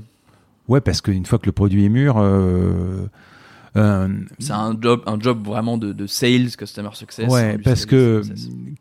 en un an et demi, deux ans, tu, as, tu sors ton algo qui est complètement. euh, alors c'est vrai que l'algo, avec le Covid, il aurait peut-être évolué encore, Mhm. mais sinon, à un moment, il évolue plus en fait. Mhm. Euh, ça reste assez stable. Euh, justement, comment vous chopez euh, Accor? Ils entendent parler de vous, c'est vous qui. euh, Alors, je crois, la première chose, c'est une introduction de Partech qui nous met en Ouais. contact. Premier rendez-vous où ils me disent bah, T'es bien gentil, mais nous, on a déjà tout ce qu'il faut. Bye bye. Hmm. Et 6-9 mois plus tard, ils voient qu'on commence à faire du bruit. Il y a des franchisés accords qui leur disent Moi, j'ai envie d'utiliser Price Match et pas votre truc que vous me donnez sur Excel. Là. Euh, et du coup, euh, ils nous recontactent. Et, euh, et là, ils se disent Bon, il y a peut-être quand même un truc à faire. Le vrai accélérateur, c'est à un moment, ils nomment un, un directeur du digital. Je crois que c'était les premiers dans les grosses boîtes à nommer un Chief Digital Officer euh, qui s'appelait Vivek Badrinath. Euh, et lui, il dit il faut que Accor bosse avec des startups. Euh, et du coup, on a une grosse réunion à un moment avec le, le, le codir d'Accor. Et il dit bah, genre, euh, il dit à ses équipes euh, on y va quoi. Et donc, c'est là vraiment que, que ça s'emballe quoi. Mais, Alors, mais deux- ça, ça prend un an et demi. hein. c'est un cycle Hmm. de vente d'un an et demi ou deux ans quoi, au total. Ouais, j'imagine. Donc 2015, euh, vous avez cramé le million, vous avez un bridge d'un ou deux millions, euh, vous avez chopé accord, ça fonctionne, et euh, ben, vous allez le vendre à Booking.com. Vous souhaitez vendre ou vous avez reçu une proposition? Comment ça s'est passé? Explique-moi un peu. Non, alors en fait, moi j'ai rencontré euh, par hasard un salon euh, de tech hôtelière Hmm. Euh, exactement ce que tu disais tout à l'heure, où moi j'allais voir tous les, tous les gens qui vendent des logiciels métiers Mhm. d'hôtel, j'allais les voir pour leur dire est-ce que tu veux pas proposer mon module de revenu management à côté de ton logiciel métier d'hôtel? Et il se trouve que Booking.com euh, en 2015 ou fin 2014 commence à racheter des boîtes de tech hôtelière. Jusque-là, ils font que du e-commerce, euh, je vends des chambres. Et ils ont lancé un truc qui s'appelle Booking Suite, euh, où en gros le CEO à l'époque de Booking dit euh, Moi je fais que amener des réservations à l'hôtel. Le jour où Google ou Airbnb ramènent des réservations à un prix mo- moindre que le mien, l'hôtel il, il part en courant chez Google ou Airbnb. Il faut que du coup que j'ai plus de, de liens avec mon hôtel. Et donc un, un moyen de tisser plus de liens avec l'hôtel, c'est de lui de amener autre chose que juste des réservations et de lui amener de la techno, des outils. Euh, et du coup, il rachète euh, un outil qui s'appelle euh, Boutique, qui est en gros un, un Magento ou un Wix pour site d'hôtel. Euh, et il rachète un logiciel de gestion d'hôtel, un PMS tout petit, inconnu, à Barcelone. Et du coup, moi, je vais à une conf hôtelière aux États-Unis, à Los Angeles, où je vois qu'il y aura dans la liste des invités le, le tout juste nommé directeur de Booking Suite. Et moi, je lui, je lui écris sur LinkedIn en disant, euh, ou peut-être lui qui m'écrit d'ailleurs, je sais plus, en disant, euh, je, donc je lui fais une démo et je lui dis, est-ce que tu veux pas proposer euh, le module de revenu management euh, qu'on peut mettre en marque blanche ou pas, parce que c'est ce qu'on faisait avec les logiciels d'hôtel. Vu que tu as ton logiciel métier, mais je vois que tu as, le, le- CMS, tu as le logiciel métier, tu pas de revenu management, je, je te- le donne. Quoi. Et il se trouve que nous, quasiment tout notre logiciel, il était construit sur Booking, dans le sens où on, on scrapait Booking pour tout. On a vraiment pris toutes les données. Et donc, c'était assez bien. euh, Enfin, quand tu fais la démo du logiciel, typiquement, tu rentres le nom de ton hôtel, on a l'autocomplete où on, on va chercher dans la base de Booking, on a toutes les infos, le nom de tes chambres sur Booking, tout est là. euh, voilà. Et donc, il aime bien la démo. Euh, il me dit bon bah on, on verra, mais euh, pas plus que ça. Et en fait, après, on rachète la boîte euh, à Amsterdam, notre concurrent. Et donc, à chaque fois que je vais à Amsterdam, donc il m'envoie un petit message, ah, bravo. Il voit qu'on a qu'on que embauche. Booking, c'est hollandais. Hein. Booking, c'est hollandais. Hmm, hmm. Il voit qu'on embauche les, les, les deux cadors là. Ouais. Euh, et ça, je pense, ça, ça l'a. Il s'est dit, ah ouais, les gars, ils ont quand même de l'ambition. euh, et du coup, à chaque fois que je vais à Amsterdam, il me dit, euh, prenons un café. Et au fur et à mesure que je fais des rendez-vous avec lui, que je prends des cafés avec lui à Amsterdam, donc moi j'étais toujours là pour vendre mon, ma marque blanche là. Je vois qu'il y a de plus en plus de gens qui se ramènent dans les, dans les rendez-vous, de plus en plus seniors. Et il y a un moment où euh, il, me- dit euh, Viens, bah, il y a le CMO de Booking qui va venir avec nous pour le café. Euh, directeur marketing de Booking. Et le directeur marketing de Booking, dans ce rendez-vous-là, il me demande genre, c'est quoi la culture chez Penny chez Price Match voilà. Donc moi, là, je sors de ce rendez-vous et je dis à mes associés Les gars, je crois que qu'il y a peut-être un truc qui se trame. Et là, le lendemain, il m'appelle, il me dit Donc lui, il savait très bien qu'on était en train de faire notre série A ou d'ailleurs je sais pas s'il le savait, et il me dit bah on l'a, nous on est intéressé pour vous racheter. Donc moi je lui dis bah c'est un peu maintenant ou jamais, euh, dans le sens où là on est on est sur le point de closer notre série A, on avait déjà signé la term sheet, fait la due diligence, etc. Euh, soit tu mets le, les sous maintenant, euh, soit ce sera pour pour plus tard ou jamais Mhm. quoi. Et donc là c'est c'est c'est suivi une période un peu de, de négo, mais donc c'est comme ça que ça s'est fait. Et donc nous on cherche Tu devais lever 10 millions, c'est ça, hein, tu m'as dit? C'est Ouais. ça. Nous, on cherchait pas à vendre. Après, euh, quand on a eu l'offre de Booking, on s'est dit que Booking, c'était l'offre, la boîte la plus cool dans notre secteur, la plus proche de notre ADN. C'est une boîte tech, hein, vraiment, euh, Mm. Booking.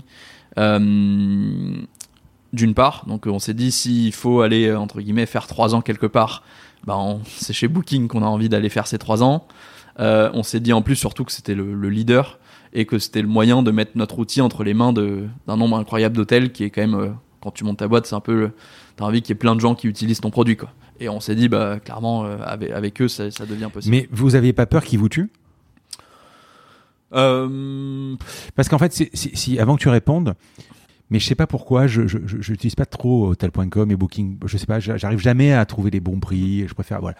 Mais euh, tu m'as expliqué que finalement, eux, c'est un, un intégrateur en fait. Ils, ils, euh, euh, ils- bon, ils vont peut-être euh, prendre leur com au milieu, etc. Mais c'est plus ou moins les mêmes. En fait, ils, ils inventent rien. C'est juste qu'ils ils rassemblent les, les hôtels et les prix des hôtels euh, sur une page. C'est ça, hein? C'est ça D'accord.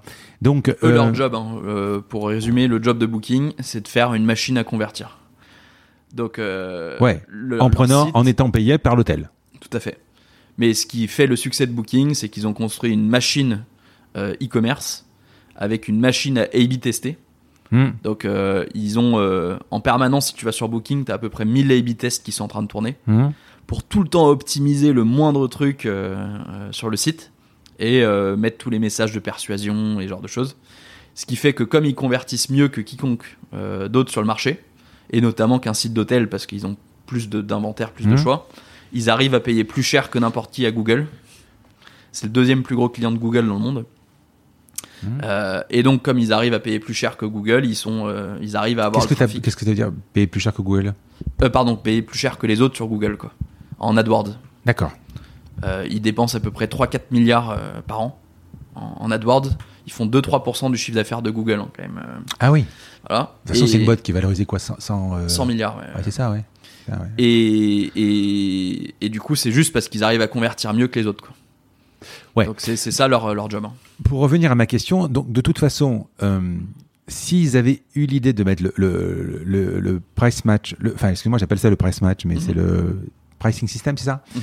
Euh, En place, il aurait fallu déjà qu'ils aient, qu'ils disent aux, aux- aux clients hôtels, euh, écoutez, euh, vous vendez pas assez, on vous propose ça, et en fait, ils, ils remodulent leur, leur prix pour, euh, voilà.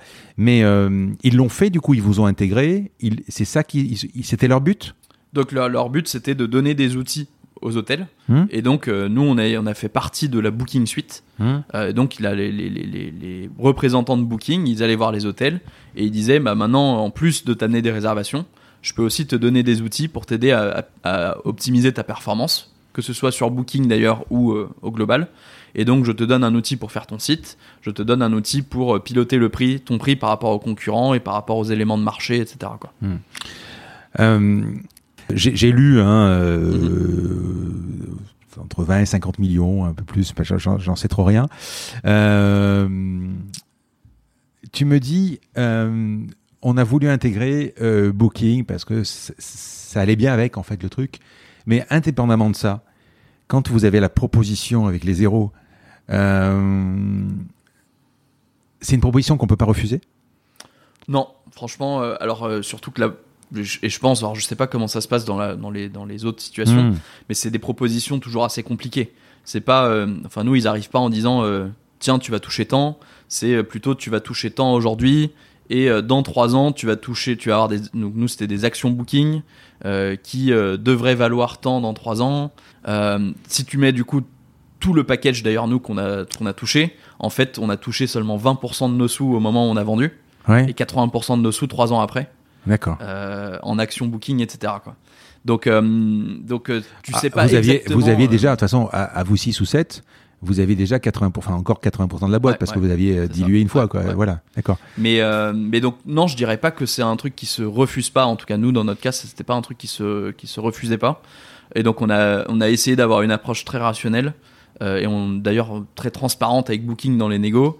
On leur a dit, bah voilà, chacun a fait son scénario avec ses probas de, de euh, combien on est serein sur le fait qu'on peut, euh, euh, en restant indépendant tout seul, grossir notre business. Et après, en appliquant des, des, des multiples de valorisation.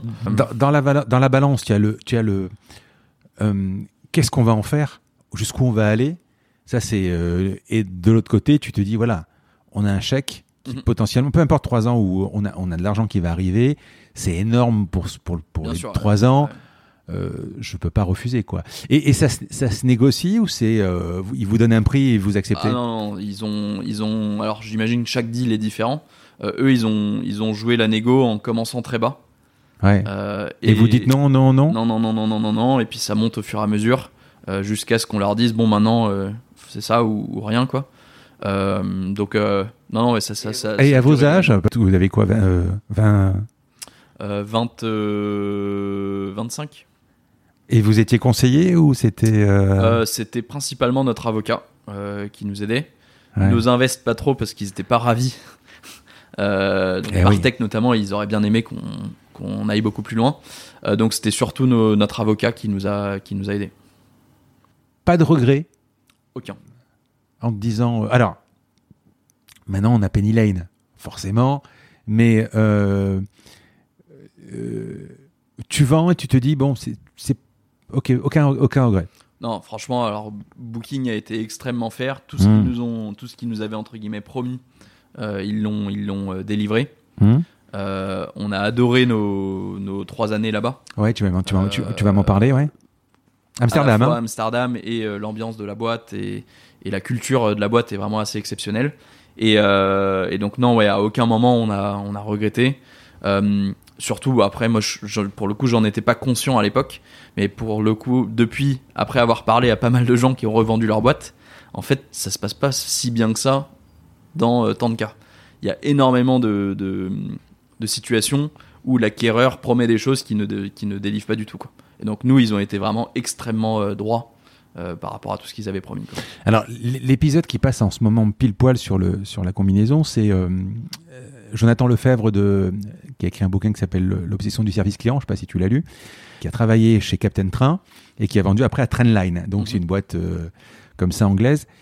Le problème, c'est qu'en reprenant, ils ont euh, fait l'inverse. Euh, Je sais pas si tu connais un peu l'histoire de, Tra- de Trendline, Non, de je Captain crois Train. comprendre que justement, il y a un, Service peu, de décep- client. il y a un peu de déception. euh, Voilà, service client au top, tout axé sur le service client, etc. Et quand ils ont repris, ils ont fait l'inverse.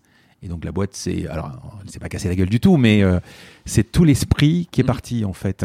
Euh, euh, Booking, ça a été quoi de vivre, de travailler chez eux?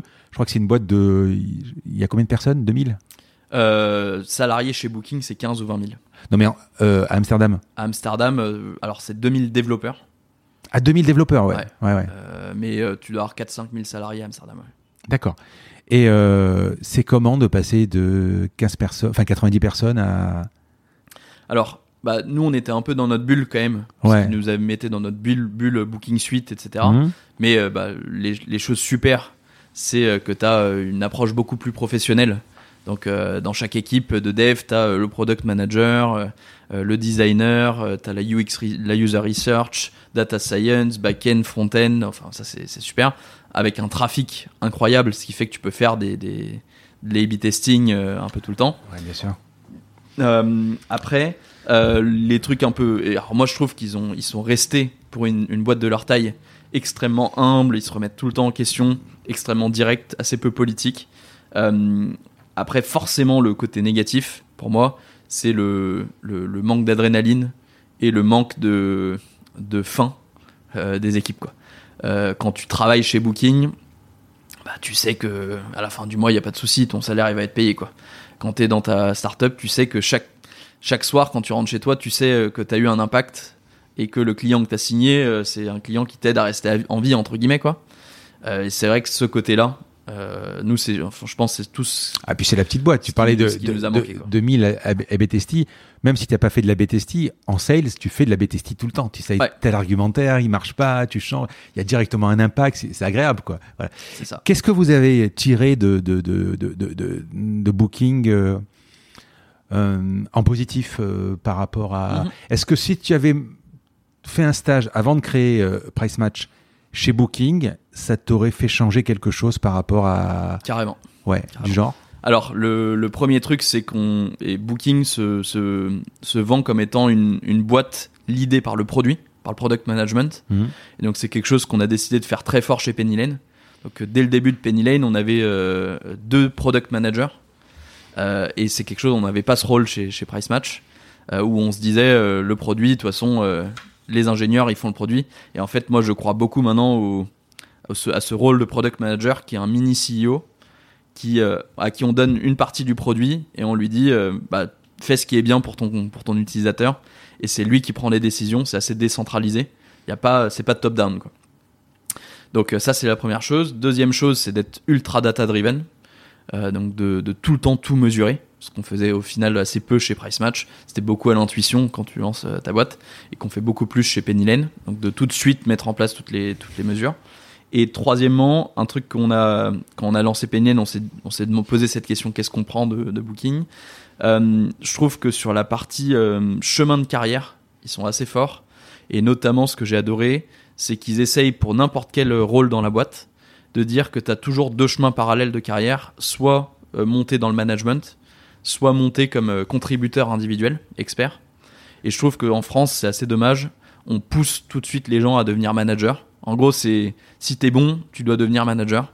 Alors qu'il y a plein de gens qui qui ont pas du tout envie, qui sont pas bons, qui vont être très forts dans leur job, très forts en, en commercial, mais qui euh, vont pas être le bon manager d'une équipe sûr. commerciale. Pareil en tech. euh, et donc, c'est quelque chose qu'on essaie de mettre en place chez Lane, que tu aies toujours deux chemins parallèles et que ce soit les, les- des salaires équivalents sur chacun des chemins.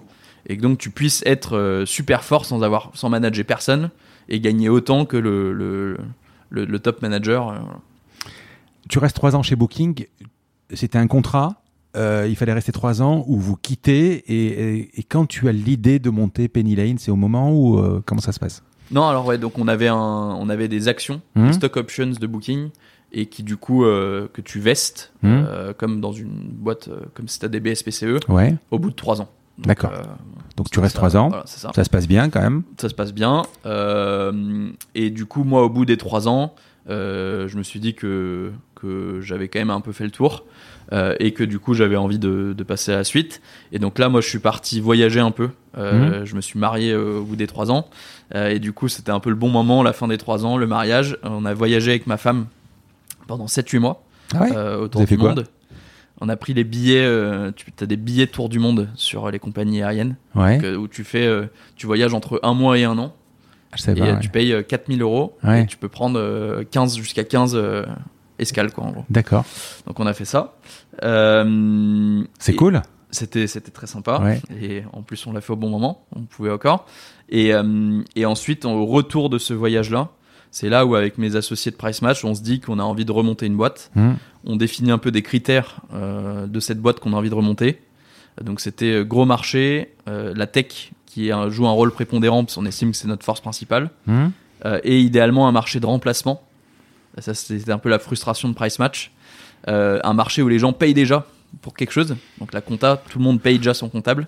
Et où du coup, il faut faire mieux que ce pourquoi tu payes déjà. Versus Price Match où on devait remplacer Excel, euh, qui dans la tête des gens est gratuit. Quoi. Donc on s'est dit, on cherche idéalement un marché où il faut faire mieux que, que de l'existant. Mais ce sont les mêmes cofondateurs? Quatre des six cofondateurs de Price Match qui sont sur le nouveau projet. Euh, et Mais vous êtes combien de cofondateurs encore? On est, on est sept sur Penny Lane. Donc, euh, Et les trois autres, ils viennent d'où? Alors Thierry qui était euh, notre salarié euh, dev chez Price Match, est D'accord. Donc il était dedans. Alexandre qui est expert comptable, du coup dans le nouveau business, et Edouard qui est un ami de lycée qui est notre directeur commercial. ok. Et du coup, on a cherché pendant 3-4 mois une idée, en faisant vraiment... À Amsterdam, en Non, voyage non, ou à après? Paris, à Paris, ouais, en France. Quand t'es rentré? Ouais, après le retour de voyage. Ok. Et euh, là, du coup, on essaie d'avoir une Mais approche. pendant ton voyage, est-ce que- je, suis désolé, Ouais, je t'ai coupé. hein. Pendant ton voyage, tu as pas cette angoisse de dire putain, qu'est-ce que je vais faire? Un peu, mais pas, pas plus que ça quand même. hein. Je J'essaie de profiter quand même. Ouais, ouais, bien sûr. Voilà. Et euh, je- continue, vas-y, je t'écoutais. Ouais, non, et du coup, on a, pour chercher notre idée, on a essayé d'être, euh, de, de s'appliquer à nous-mêmes. Donc, on avait monté entre temps un mini startup studio euh, quand on était à Amsterdam. Et, et du coup, là, on a, il y a quatre boîtes qui sont sorties de ce startup studio. Hum. Et on a vu la dernière qui a vraiment fait l'approche euh, euh, théorique qu'il faut normalement quand tu montes ta boîte, qui est que tu valides vraiment euh, l'idée avant de te lancer. Quoi. Et donc tu valides que oui, tu réponds à un vrai problème, que ta solution à ce problème est la bonne, et que les gens sont prêts à payer pour ta solution. Mhm. Et donc ces gens-là, là, donc la boîte s'appelle Fairmoney, la dernière, ils ont vraiment suivi le truc, et donc on a essayé de faire pareil. Qu'est-ce qu'ils font?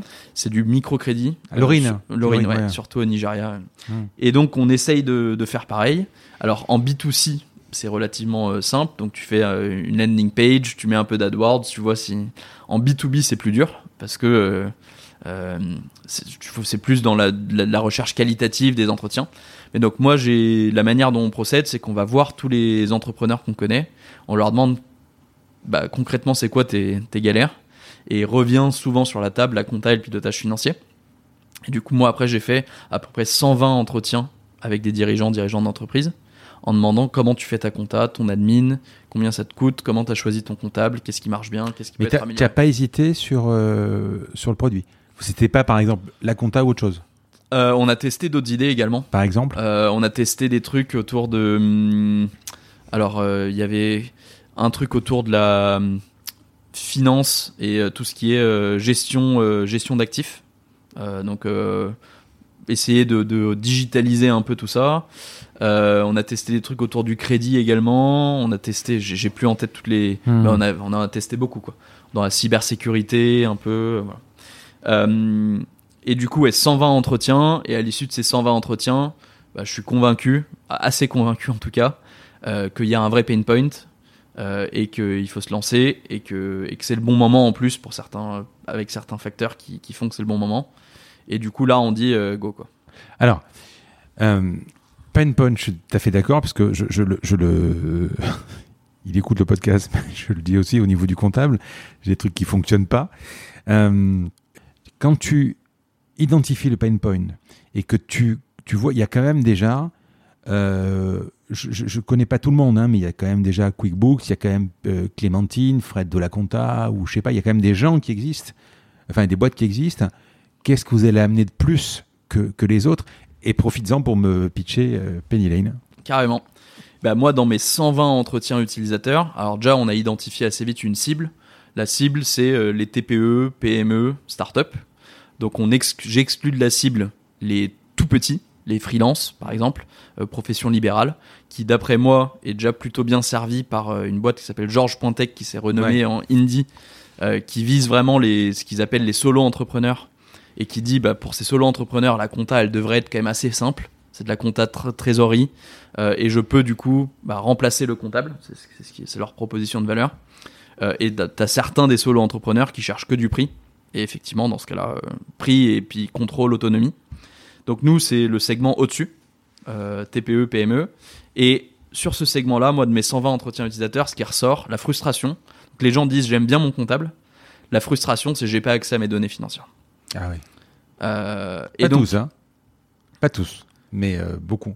Mais euh, en fait, du coup, euh, moi, l'observation que j'ai, c'est que en France, et d'ailleurs c'est pareil en Europe continentale, euh, ton comptable, il utilise un logiciel pour comptable. Ouais. Euh, donc le vrai problème que nous on vient résoudre, c'est celui-là. C'est le fait qu'aux États-Unis, tu as QuickBooks qui a réussi à faire la jonction entre logiciel du dirigeant et logiciel du comptable. Tu as une seule et même unique base de données entre les deux, avec des vues ensuite adaptées aux besoins de chacun. Donc le, le dirigeant, ses vues, ça va être mes factures, mes encaissements, euh, mes paiements fournisseurs, ma trésor, mon pilotage. Et le comptable, ça va être euh, centraliser les flux, les traiter, euh, passer des écritures comptables, etc. En France et en Europe continentale, pour le coup, le comptable, il utilise son logiciel, Cegid, Sage, Ibiza et autres. Et le dirigeant, dans, moi, dans ceux à qui j'ai parlé, euh, 80% ils ont même pas accès au logiciel de leur comptable. Et 20% ils y ont accès, mais ils y vont pas parce que c'est pas un truc pour eux, c'est un truc pour comptable. Quoi. Et du coup, ils vont venir refaire une partie du boulot de leur comptable. Donc déjà, il y a toute la partie collaboration avec son comptable qui est assez pénible parce que euh, je lui envoie des pièces à la fin du mois, du trimestre ou de l'année. Ensuite, c'est un peu une boîte noire. Puis lui, il me réécrit six mois après en me disant euh, cette facture, euh, c'était quoi, genre de choses. Ça, c'est le premier point. Donc, il y a un premier pain point, un premier besoin qui est fluidifier la collaboration et comme dans tout outil moderne, que je puisse chatter avec mon comptable au sujet d'une facture. Il peut me taguer, il me dit ça c'est quoi, et pas six mois après, mais au moment donné. Et moi, je peux lui répondre et puis on peut se parler comme ça. Deuxième point, c'est faire que moi je puisse accéder à mes données et plutôt que je le refasse à ma sauce dans mon Excel euh, moi-même, que juste la donnée que mon comptable y produit, parce qu'elle est, précieuse cette donnée, c'est le seul qui a toute la donnée financière de la boîte, la donnée qui produit, que moi je puisse m'en servir pour piloter mon business et que mon comptable ce soit pas juste quelqu'un qui fait ma TVA, mon bilan et à qui je peux poser des questions de temps à autre, mais il produit de la donnée ce comptable. Donc autant faire que, moi en tant que dirigeant je puisse me servir de cette donnée pour décider si je dois investir ou pas, si je dois recruter ou pas, euh, ce genre de questions assez concrètes. Euh, quelle est ma marge Qu'est-ce que je devrais faire? Donc nous, notre conviction, c'est que sur ce segment TPE, PME, euh, l'avenir, c'est toujours bien sûr d'avoir un expert comptable, qui est ton tiers de confiance, ton médecin de famille. Et par contre, qu'on peut augmenter cet expert comptable avec de la bonne techno. Euh, et faire en sorte que cet expert comptable, il passe moins de temps à faire des tâches de récupérer des données, saisir des données, ce genre de choses, et plus de temps à faire son rôle, à jouer son rôle de tiers de confiance et de conseil et de ce genre de choses. Donc synchrone versus asynchrone. Ouais, c'est vraiment ça. Et puis euh, avoir la même plateforme pour pouvoir euh, collaborer. quoi. Moi, j'ai deux sociétés. J'en ai une où la compta est internalisée, et puis sur l'e-commerce, la compta est externalisée. Bon. Dans l'e-commerce, je suis, euh, je suis payé par carte bleue, j'ai un cash flow positif, donc j'ai pas vraiment de problème de trésor, c'est pas le truc, mais je peux comprendre euh, mhm. aujourd'hui à un moment qu'il y ait des problèmes de trésor, etc. Mais par contre, euh, quand j'ai des mairies qui me payent ou euh, par virement, ou des clients qui, ont, qui ont envoyé par exemple un, un, virement, il n'y a pas le numéro de facture sur le virement, c'est compliqué. Il faut que je demande régulièrement à ma comptable, tu peux me sortir un extrait de compte, etc. Ça, c'est la base de la base. Par contre, deux fois par an, voire une fois par an, on fait une situation. Et tu te dis à un moment, en fin d'année, en septembre, donc tu, fais, tu te fais de la situation 31 août, qui va, que tu auras au mieux le 15 euh, octobre, mhm. parce que entre euh, les factures, le rapprochement, etc. C'est un peu trop tard déjà, parce que tu te dis, voilà, à un moment, bah, est-ce que j'investis cette année, est-ce que j'investis pas cette année? C'est plein de trucs qui font que, effectivement, c'est pas que tu as une black box, tu appelles ça une black box, c'est vrai, c'est que c'est même plus de la synchrone, c'est que tu, tu, tu, as une inertie qui, qui tout ce bah, que je fais, ça prend. Mais je, suis fautif aussi, hein, je suis fautif. Mais la donnée, il la récupère en retard, il la traite en retard, ça met du temps à traiter. Et ensuite, il te la restitue dans un format purement comptable, souvent, et pas forcément le format business plan euh, que toi tu as. Et donc, nous, le but, c'est que cette donnée, il la récupère en live, au mmh. fil de l'eau, qu'il puisse la traiter au fil de l'eau parce que il y a quand même un, un, nombre de flux que tu peux, dont tu peux automatiser la, le traitement. Euh, que les, les, flux compliqués, là, il reste l'input du comptable, et surtout que leur rôle, ce soit de te, de te commenter et te donner des, conseils à partir de ces données. Euh, et ces conseils, ils sont surtout, ils ont de la valeur si la donnée qu'ils ont pour te donner la conseil est, à jour. Quoi. Dans la deuxième partie, on va parler vraiment du fonctionnant et des fonctionnalités. Euh, juste là, je voudrais comment tu arrives sur le, sur le marché. D'abord, c'est un marché énorme. Euh, quand j'ai milliards d'euros par an euh, quand facturés par les cabinets. Quand j'ai reçu euh, Firmin Zocchetto de Payfit, c'est à peu près la même chose d'ailleurs. Hein. Euh, il y a un pain point sur, le, sur la paye clair et net. Bon, le marché est plus petit forcément, euh, mais bon, c'est quand même un gros marché. J'ai de la chance, je les ai tous reçus, hein, mais Alan, Conto, Payfit, Penny Lane, moi, Swile. Loïc Soubiran, je l'ai reçu aussi. Tout, tout change en fait je faisais mon tableau à la main, Excel vient de sortir. Ça, c'est tout, tout est métamorphosé. Euh. Est-ce que les comptables ont mangé leur pain blanc ou il faut à un moment? En fait, c'est pas qu'ils ont mangé leur pain blanc, c'est que je pense que 80% de leur temps, il est passé dans la saisie, qui sert à rien. Euh, Qu'est-ce que vous amenez par rapport à un Fred de la compta, une Clémentine ou euh, enfin un Clémentine ou je sais pas comment on dit. Mhm. Voilà. Qu'est-ce que vous avez de plus? Alors dans les dans les dernières années, les innovations qui sont apparues sur le marché de la compta, mhm. c'est beaucoup euh, les acteurs en ligne. Alors euh, ça va de Georges qui n'est pas expert comptable qui dit tu peux maintenant toi-même faire ta compta, si tu as une compta simple. Ouais. À Compta Clémentine, il y en a d'autres, Ouais. Dougs, voilà, qui eux disent expert comptable pas cher. Donc Dougs, je crois que c'est 69 euros par mois. Hmm. Euh, par contre, c'est toi-même qui va bosser, toi-même qui va catégoriser toutes tes transactions. Euh, et puis à la fin euh, de l'année, il y a un expert comptable, à la différence de, de Georges, qui va venir vérifier et mettre son tampon pour dire je valide ton, ton bilan, quoi. Hmm. je valide tes comptes. En fait, nous, on vise tous les gens où la compta elle est bah, un peu trop compliquée pour être faite tout, tout seul. Euh, ce qui vient assez vite. Et surtout, on fait de la compta d'engagement. Euh, dès que tu dépasses certains seuils, dès que tu as certains types de business, tu dois en France faire de la compta d'engagement. C'est-à-dire que tu dois comptabiliser une facture euh, au moment où tu reçois la facture ou où tu émets la facture, et pas seulement au moment où elle passe en banque. Et donc toutes les, ou- tous les outils un peu compta self-service, euh, le seul moyen de faire de la compta self-service, c'est de la compta de trésorerie. C'est ce que, et donc c'est quand tu es en dessous des seuils. Et là, c'est simple de, de, enfin, tu peux vulgariser pour que quelqu'un qui connaît pas la compta sache lui-même catégoriser ses transactions, quoi. Dès que tu fais de la compta d'engagement, il faut rapprocher des factures de transactions et de la compta devient tout de suite beaucoup plus compliqué. Et donc Penny Lane, euh, on vise les gens où on est convaincu que c'est pas demain la veille qui, ne pourront se passer d'un comptable, ni d'ailleurs qu'ils en ont envie, parce qu'ils nous disent tous j'ai envie d'avoir un comptable, c'est mon tiers de confiance, mon médecin de famille. Et donc le but c'est vraiment euh, de venir servir un nouveau marché. Euh, donc ça va être les commerçants, ça va être une boîte comme la tienne qui est au-dessus des seuils, qui doit faire de la compta d'engagement. Euh, et du coup, bah, pour ces gens-là, le but c'est de digitaliser euh, à la fois ta gestion, ton outil de gestion, euh, de centraliser tous tes flux financiers, plutôt que d'un côté ton outil de facturation, de l'autre ton outil de paiement fournisseur, de l'autre ton pilotage de trésor, puis ton Excel, etc. Le but c'est de ramener tous tes flux financiers au même endroit, ce qui doit te faire gagner du temps et te donne du contrôle, et de, mettre ton comptable là-dessus pour que vous puissiez bah, tous les deux bien collaborer.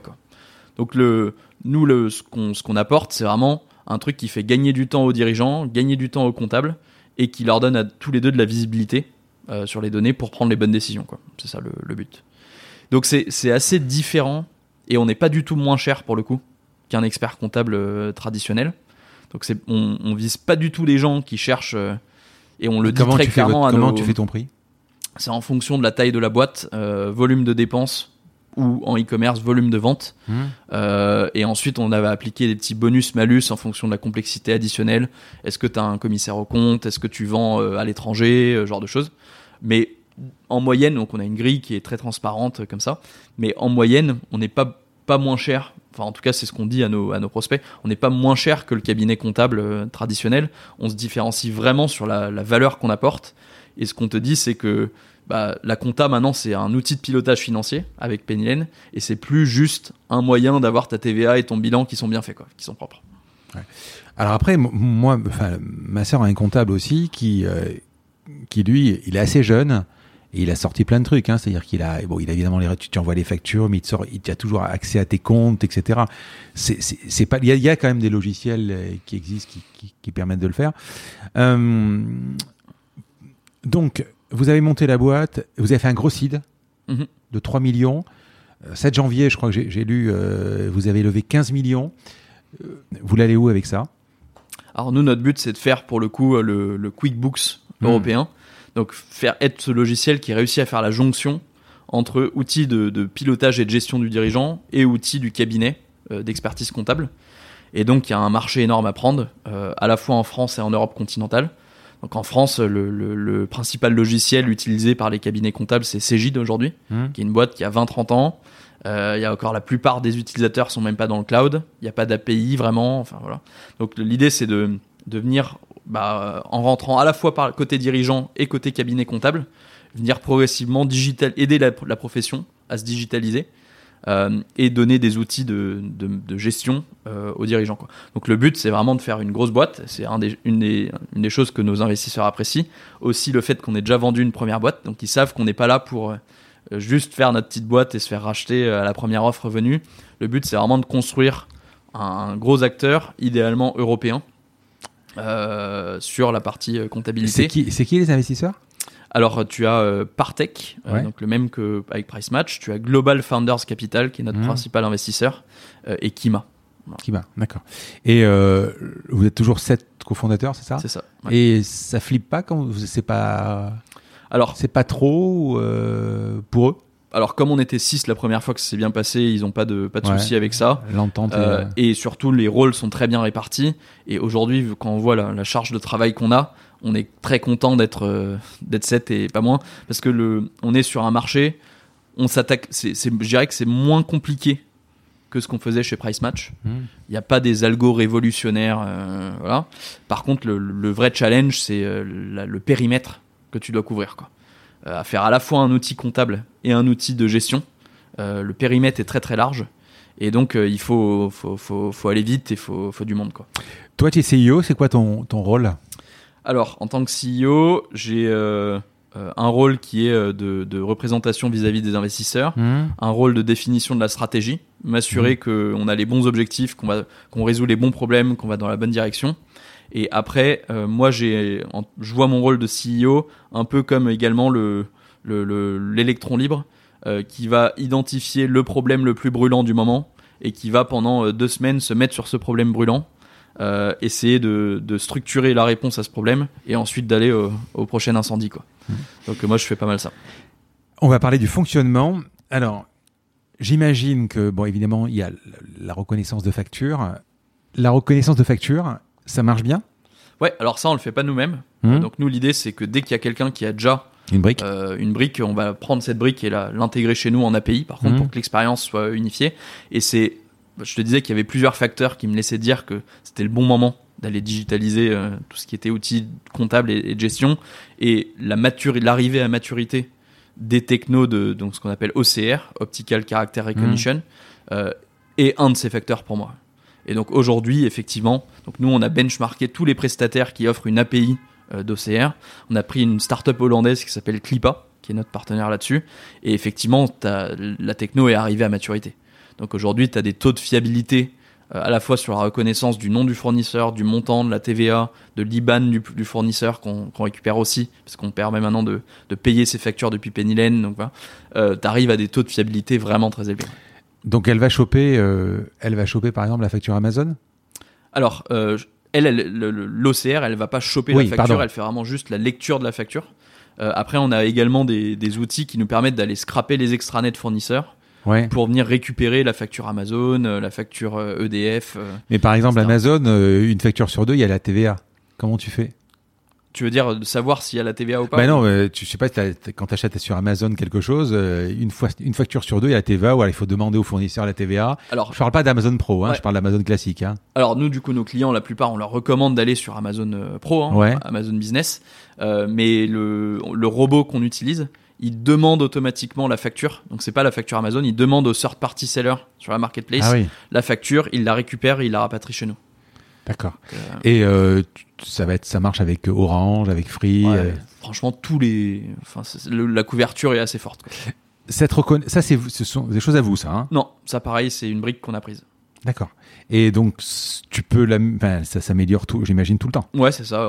Nous, notre euh, core business, euh, ça va être donc d'aller, euh, donc d'une part récupérer les flux. Et donc soit on va le récupérer avec ce prestataire, soit il y a des trucs qu'on a développés nous-mêmes Mhm. quand on n'a pas trouvé de, de bonnes briques. Typiquement, on a développé notre propre API avec euh, Google Drive. Donc euh, tu peux brancher, déposer tes factures dans un drive, elles remontent instantanément, automatiquement sur Pennylen. Tout ce qui est forward par email, euh, euh, une web app pour prendre en photo. Euh, donc tout ça, on l'a développé nous-mêmes parce qu'on n'avait pas forcément trouvé des, bons, des bonnes briques. Ensuite, on fait passer tout ça à la moulinette de, de l'OCR via un Mhm. prestataire. Et nous, notre principal job, il commence à ce moment-là. Et donc nous, notre job, c'est de venir euh, transformer tout ce flux financier. Donc on doit aussi aller se, connecter au compte, au, au flux bancaire. Là, pareil, on passe par des prestataires pour se connecter aux banques traditionnelles. Par contre, on s'est connecté nous-mêmes à Conto. Ça nous permet de récupérer et la transaction bancaire et le justif que tu peux uploader dans Conto. Euh, on s'est connecté nous-mêmes à Stripe, euh, GoCardless, tous les moyens de paiement, parce qu'il n'y a personne d'autre qui, te donne ça en, API.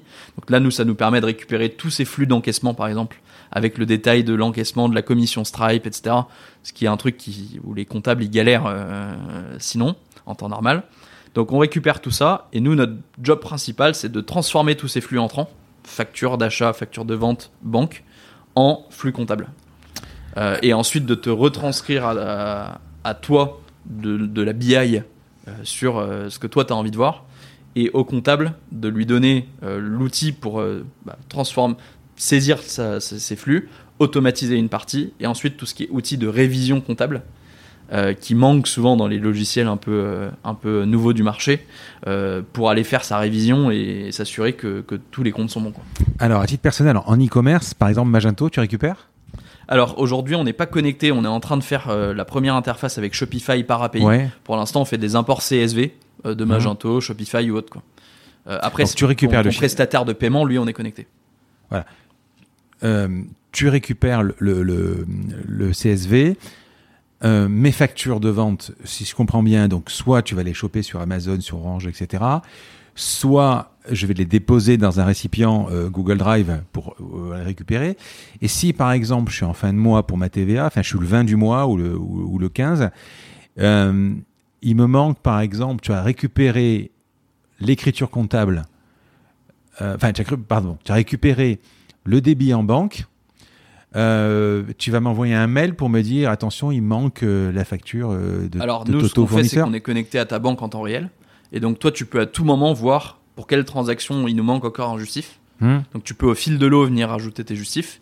Et effectivement, si en fin de mois avant ta TVA il nous en manque, tu reçois des mails automatiques pour te dire attention, il manque encore telle pièce, telle pièce, telle pièce.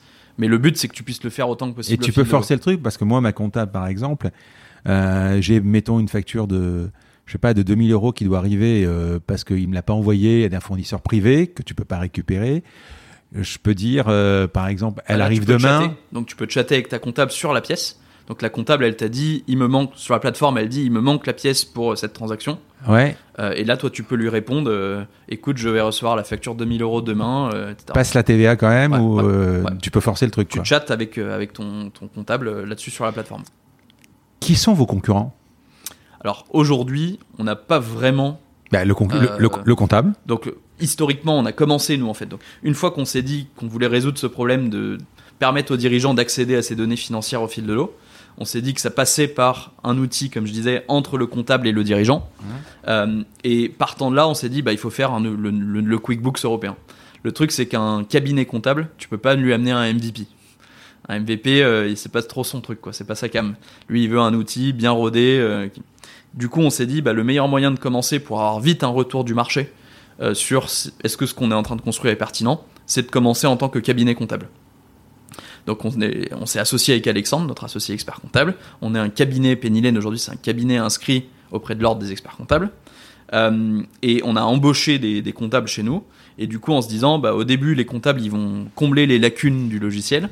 Et puis surtout, ça va permettre à nos développeurs d'itérer beaucoup plus vite sur le produit, d'avoir des comptables assis à côté d'eux, qui sont dans le même bateau, euh, pour euh, construire l'outil.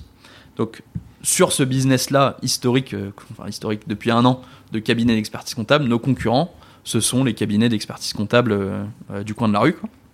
Euh, voilà. Et ensuite, maintenant, on est en train. Donc tu leur donnes, en fait, ils peuvent vous confier euh, la saisie ou la récupération et eux s'occupent. euh, Donc tu travailles avec l'expert comptable. c'est- c'est- Ce sont Non, des- jusque là, c'était la première année. J'étais moi-même expert. euh, Ça, j'ai compris, cabinet ouais. était. Et, et là, depuis le mois de décembre, Ouais. ce qu'on a commencé à faire, c'est qu'on a commencé à, à lancer notre business de plateforme plus, et donc de fournir la techno qu'on a construit pour nos propres, euh, notre propre cabinet.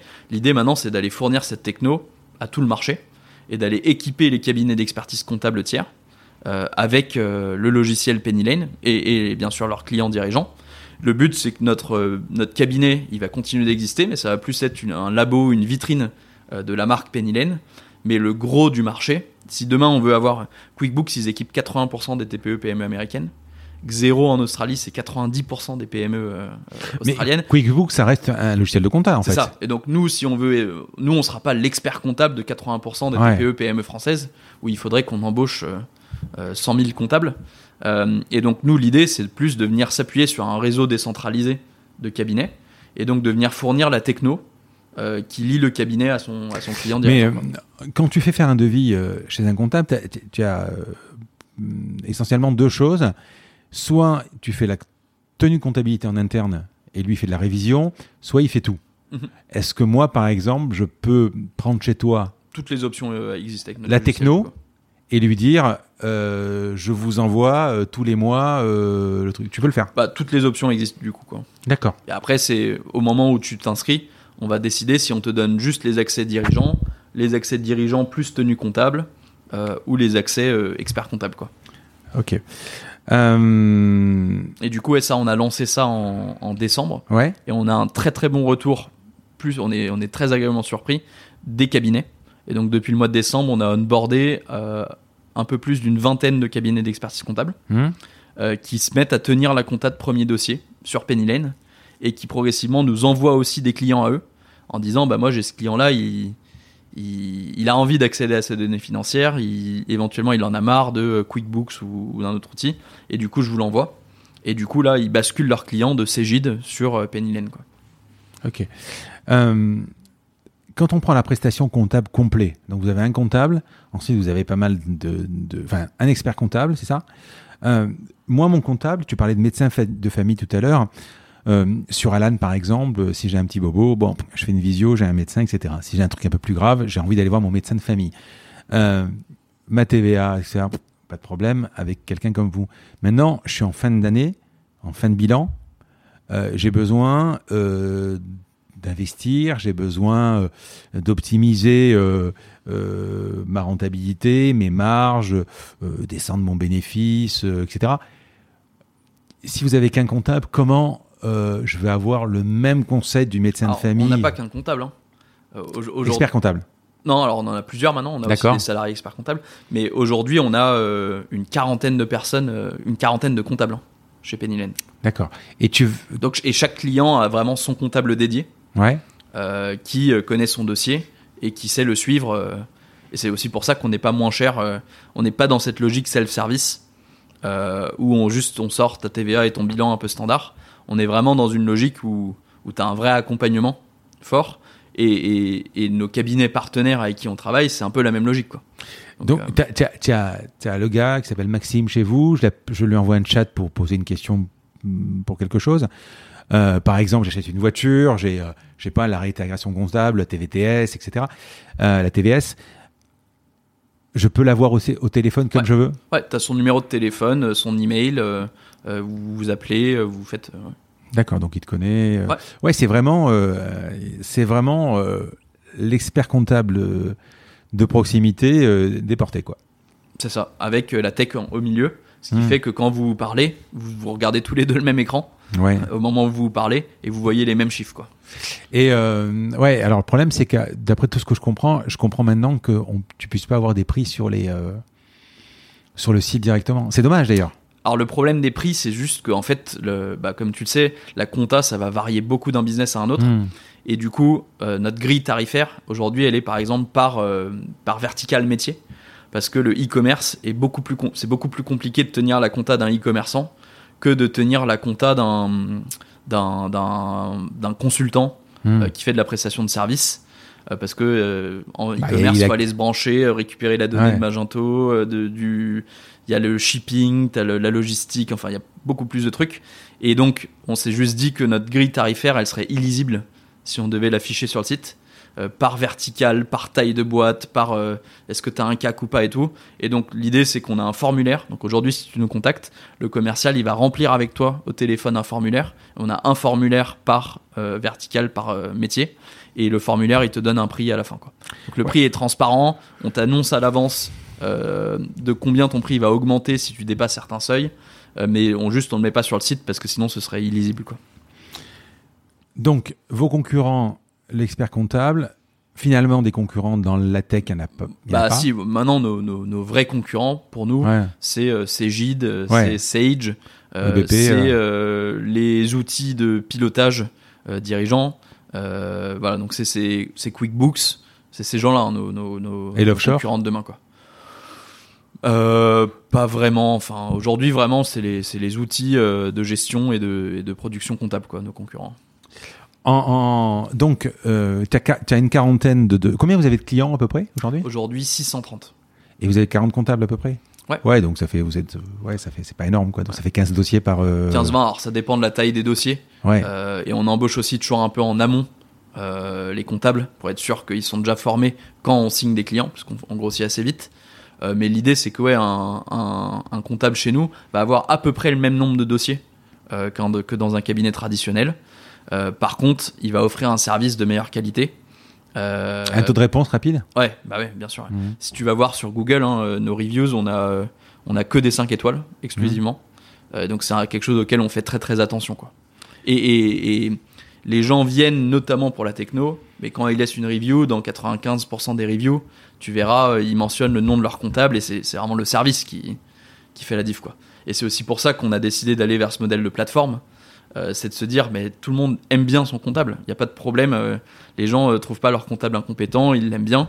Le vrai problème, c'est la techno et faire que, la, collaboration soit fluide et que les deux aient accès à la même donnée. Et donc nous, c'est ça notre savoir-faire, de construire des logiciels. Et donc c'est ça qu'on a envie d'apporter à la profession comptable et aux dirigeants de l'autre. C'est cette plateforme qui aide les deux à collaborer. Mais quand moi j'ai vu, par exemple, mon comptable, au fur et à mesure de l'évolution de la boîte, euh, il m'a pris de plus en plus cher parce que j'avais de plus en plus de factures de saisie. En fait, c'est vraiment que de la saisie parce qu'après, c'est ça. Vous, vos prix peuvent varier ou c'est. Euh, alors, le prix du logiciel, euh, il varie en fonction de ta du nombre de factures aussi parce que nous, typiquement aujourd'hui, on paye. mais alors, ça varie pas beaucoup. Hein. Aujourd'hui, notre logiciel, la partie SaaS, tu as une première version à 39 euros par mois, une deuxième à 79 par mois. Et pour les boîtes vraiment plus grosses euh, qui ont une centaine de salariés, ça va être 239 euros par mois. ça, c'est quoi? C'est la partie récupération? Non, c'est le SaaS qui te permet bah, d'une part de facturer tes clients, d'autre part de suivre tous tes paiements fournisseurs, donc récupérer OCR, euh, payer tes fournisseurs depuis Pennylen, pilotage de trésor et de rentabilité, donc euh, analytique. Tu n'as pas, pas, le comptable hein, Et non, et par contre c'est aussi l'outil de production de ton comptable. D'accord. Euh, et ton comptable, il est dessus et il peut tenir lui toute ta compta euh, dessus. Mais lui, il peut exporter sur Cegid s'il travaille avec Cegid? Euh, Alors oui, mais on l'encourage à tenir à 100% la compta sur Pennylen parce que sinon, tout ce qu'il va faire dans Cegid, ça va pas remonter dans Pennylen. Donc toi, on retombe dans le même problème où vous verrez pas les Donc sur, sur 239 par exemple, tu, si tu as envie d'avoir le service complet Pennylen, là c'est sur devis. Et ça, ça va entre aujourd'hui, ça commence à 170 euros par mois, je crois, pour les créateurs.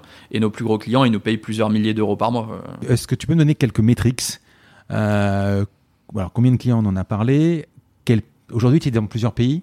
Non, c'est 100% la France et ça va rester 100% la France pour au moins les, les, 12-18 mois à venir. Euh, je te dis ça parce que à la création de PayFit, tu dois bien le connaître, j'imagine, ils ont créé un langage qui s'appelait le Jetlang. Euh, pour pouvoir dupliquer justement, euh, parce que la paye c'est aussi compliqué pour d'autres pays, euh, vous auriez, euh, vous pourriez faire ça? Ou pourquoi tu dis ça va avancer 100% en France? Alors, bah, on estime que le marché est énorme en France et on préfère rentrer profond. Nous, ce qu'on veut être, c'est justement, je le dis, tu vas comprendre vu que tu fais du dev, on veut être l'operating system financier de la TPE PME. Euh, et pour être l'operating system, il faut être un peu profond, quoi. Il faut pas juste euh, toucher la surface. Donc, on a envie d'abord de vraiment être l'operating system avec éventuellement du coup un app store par dessus. Donc ça, l'idée à terme, c'est que tu puisses venir euh, rajouter des apps dans Penny Lane pour venir rajouter, je sais pas ta mutuelle, ton assurance, ton crédit, genre de choses quoi. Bah, Aujourd'hui, j'imagine que tu bosses déjà avec, on en a parlé, des Alan, des Payfit, etc. Tu pourrais bosser avec un TrackPay, par exemple, pour... Euh... Ouais, tout à fait, ouais. Hum. Et l'idée, c'est vraiment de venir euh, brancher des apps. Donc nous, on va euh, fournir le, la base, hein, l'operating hum. system. Et par contre, si tu as des besoins spécifiques sur un, sur un point, l'idée, c'est que tu puisses venir en un clic rajouter euh, la brique qui te manque. Quoi. Et, et c'est ce que fait QuickBooks aux États-Unis. ils sont branchés ensuite à tout le monde et, tout le monde, et tu peux activer une, une option, un module dans QuickBooks. Quoi. Euh, ensuite, l'idée, ce sera donc, euh, on veut vraiment réussir en France, et ensuite, l'idée, ce sera de reproduire ça effectivement en Europe continentale. Mmh. Et là, on aura exactement la même approche que Payfit. Euh, alors, on a parlé avec pas mal de gens de là-bas qui nous ont dit que pour le coup, ils recommandaient plutôt de, plutôt que de construire son propre langage Jetlang, de venir construire, prendre un, des outils, il y a des, des outils existants qui font un peu la même chose. C'est ce qu'on appelle un Business Role Management System, un BRMS. Et donc de venir acheter un BRMS que tu implémentes chez toi, qui permet l'utilisation du Jetlang, le, rôle, c'est de permettre à un expert métier de venir coder entre guillemets des, règles métiers sans avoir à apprendre à coder en, Python ou en Ruby et que ces règles métiers soient automatiquement traduites en euh, code informatique. Et donc les BRMS ils font ça. Donc nous ce qu'on a fait déjà c'est qu'on a complètement isolé toutes ces règles métiers dans notre code qu'aujourd'hui tu pourrais déjà, en gros, euh, permettre à un expert comptable de coder ses règles de TVA dans un Excel avec des if, des and, des or et là, mettre cet Excel et automatiquement ça traduit ça en Ruby, qui est nous notre langage back-end. Euh, mais donc l'idée, ça va être quand on se lancera en Allemagne, euh, de venir permettre à un expert comptable allemand de mettre toutes les règles de TVA allemandes avec des if, des and, des or, etc. et que ça traduise automatiquement. Mais donc c'est quelque chose qu'on a en tête, qu'on fera, mais aujourd'hui c'est pas notre notre priorité. On va passer aux questions perso. T'es un fou de travail ou euh, tu bosses comme un malade ou tu prends un peu le temps de vivre? Alors je suis assez passionné. Donc, Mhm. Quand je fais un truc, je le fais à fond. Et donc effectivement en ce moment, malheureusement, je, je bosse à fond. Ouais. Donc ce soir tu rentres, tu manges et tu retravailles? Ouais, en ce moment le soir, j'ai du boulot encore. ouais. Ouais. Le week-end? Non, le week-end j'évite. Euh, J'allais te poser la question, savoir si la compta c'est ta passion. Parce que c'est un peu. euh, ou c'est- euh, c'est résoudre un problème, ou c'est quoi le, ta passion Ouais, ma, ma passion c'est résoudre un problème. Ouais. Euh, à la base, je déteste les trucs compta. Je suis assez désordonné, donc c'est pas mon, mon, mon prisme, quoi. Après, je pense que j'arrive vraiment vite à me passionner pour le problème que je suis en train de résoudre et à me passionner pour le, pour le sujet, quoi. Donc, euh, c'était pas ma passion, le revenu, le yield management. Ouais. C'est devenu une passion, entre guillemets. Et là, la compta, c'est pareil. Donc, euh, j'arrive à vraiment à me plonger dedans à fond et à, et à, à vivre, euh, à pas mal vibrer pour ça, quoi. Une organisation dans la semaine Non, aucune organisation particulière. Tu sais pas ce que tu, euh, tu fais. Tu, pas tu dis, je suis pas très ordonné, c'est ça? Ouais.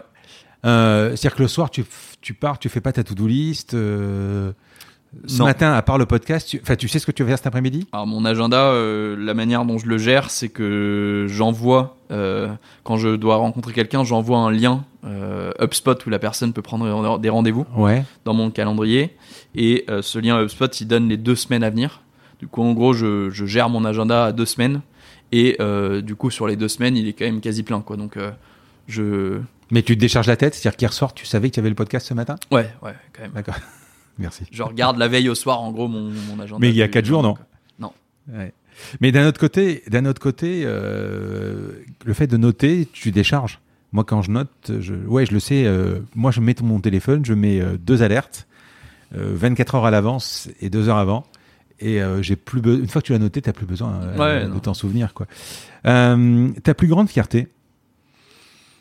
Euh, je pense que c'est euh, de voir euh, les salariés qui progressent et qui sont contents quoi. dans les deux boîtes? Ouais, ouais. Ouais. Et l'ambiance qu'on arrive à créer et le fait que les gens soient heureux de venir au, au boulot le matin. Qu'est-ce que t'as raté? Qu'est-ce que j'ai raté? Bonne question. Alors euh, pas mal de trucs, mais le professionnel hein ouais. euh, alors bah on a fait euh, ce, ce startup studio Ouais. notamment euh, entre euh, entre Price Match et Penny Lane euh, où euh, on a essayé à un moment de lever des fonds pour ce startup studio où ça a complètement foiré. Bon, en tout cas, c'était que des, des friends and family qui voulaient mettre. Et donc, on a décidé assez vite, pour le coup, de mettre la clé sous la porte et de dire, il n'y a pas de truc à faire. euh, Enfin, dans, dans l'absolu, je reçois Thibaut Elzière cet après-midi et euh, il n'y a pas quand même beaucoup de, stu- de startup studios qui fonctionnent. Bah, c'est un des rares. euh. Ouais, c'est un des rares, ouais. Ouais. Qu'est-ce qui t'énerve? Euh, les gens qui sont pas passionnés. Ah oui? Ouais. Mais tu es passionné dans la vie euh, tout court? Ouais, de manière générale, ouais. Curieux? Ouais. Ouais. C'est vraiment un- un- quelque chose que je, je, je enfin, je, je- le suis aussi. Je suis énormément. Enfin, ma- moi, ma femme me prend pour un fou parce que je fais tellement plein de choses. Mais, mais euh, c'est vraiment quelque chose que je, re- que je revois dans cette combinaison que je recherche à chaque fois. C'est la curiosité et la passion. En fait, c'est vraiment deux choses qui sont. euh, de toute façon, il faut l'être. Ouais, moi, je pense que sinon. euh, Est-ce que tu peux me donner deux, trois étapes de ta vie professionnelle qui t'ont marqué? Bah alors, je pense que je dirais euh, mon stage euh, euh, chez Goldman Sachs qui, qui a quand même été le déclencheur de, de me lancer dans l'aventure entrepreneuriale. Euh, ça serait la première étape. La deuxième, je dirais que c'est le moment où on embauche notre première salarié Mhm. euh, chez, chez Price Match. Ça, ça- je trouve que ça te donne une certaine responsabilité et, et tu te dis, bah ça y est, c'est c'est sérieux quoi. Et c'est pas juste, il n'y a pas juste moi qui, qui, qui suis dans le bateau, il y a d'autres gens avec. Mhm. Et troisième, je dirais quand même la vente à Booking où c'était une période avec euh, beaucoup de stress mais aussi beaucoup d'excitation quoi. Ça c'est pas, c'était C'était stressant, ouais. C'était, Ah, euh, ouais, ouais. forcément, ouais. Surtout qu'à un moment, je sais pas si t'es comme ça, c'est que avant de vendre, t'as vendu en fait. Euh, tu te dis si ça se fait pas, euh, Ah bah, c'est déjà dehors, c'est déjà un pied dehors c'est le roller coaster. ouais. Ouais, ouais, c'est ça. Ouais. La- la- la- ton talent principal Euh, ben, je pense que c'est euh, réussir à transmettre la passion Hum. euh, et à faire que, ouais, que ce soit communicatif, quoi. Cette partie-là. des, des hobbies? Du alors, sport? je- Ouais, je suis un assez grand fan de foot à la base. Ah, ouais Euh, J'en ai fait pas mal. Été entraîneur aussi. Ah bon J'étais jeune ouais, de foot. vous, jouez, vous avez une équipe On joue pas mal, ouais. On fait des, on fait des, des, des fives et des choses comme ça. Ouais. Euh, on attend, on devait jouer contre Payfit justement euh, avant le, le Ah confinement. ouais. Donc on attend le- la partie est remise. C'est vrai. Et sinon, j'aime bien toujours alors, tout ce qui est en lien avec l'économie, mais euh, pas théorique. quoi. J'aime bien l'actualité éco, l'actualité de manière générale, ça me plaît bien. Bonne transition pour te poser la question d'après. Quel est le bouquin sur ta table de chevet? Et ben, je ne lis pas euh, quasiment de, de bouquins. Je lis énormément d'articles, Hmm? de journaux, mais très très peu de, de bouquins. Euh, Et les quelques bouquins que j'ai lus, alors c'est soit euh, des polars, Ouais. Euh, soit des bouquins, j'aime bien les bouquins sur le, le pro- euh, ma passion pro, c'est ce que j'ai fait chez Booking, c'est product management. Ouais. Et donc j'aime bien lire des livres là-dessus sur product management. Film ou série Série. Euh, C'est incroyable. Si je fais une étude, euh, on est à 95%. hein. Quelle série les dernières Euh, j'ai regardé ce week-end Arsène Lupin. Lupin. Ouais, Ouais, ouais, ouais, avec euh, Omar Sy. Elle, elle est bien cette série. mal, ouais. ouais. Qui pourrait être le prochain invité de mon podcast que tu pourrais me présenter? Je pense que, alors pour le coup, Laurine, dont on parlait là, qui fait du microcrédit au Nigeria, Il est en France? C'est ouais, il est à Paris. C'est assez passionnant euh, euh, comme boîte. Ah ouais? Euh, ils ont commencé début 2018, ils donnent aujourd'hui l'ordre de 10 000 crédits par jour. Par jour? Ouais, par jour. Ou non, ouais, enfin plusieurs milliers, je crois, c'est entre 5 et 10 000 crédits par jour Ouais. au Nigeria. Et tout un tas d'histoires incroyables. Maintenant, ils ont lancé en Inde aussi. Ah oui. Euh, Une boîte avec une croissance comme j'en ai rarement vu. Et euh, Pilote ça de Paris. Toute la. R&D à Paris. Alors maintenant, ils ont aussi de la R&D au Nigeria maintenant. Hmm. Euh, mais ouais, assez fascinant comme, euh, comme trajectoire.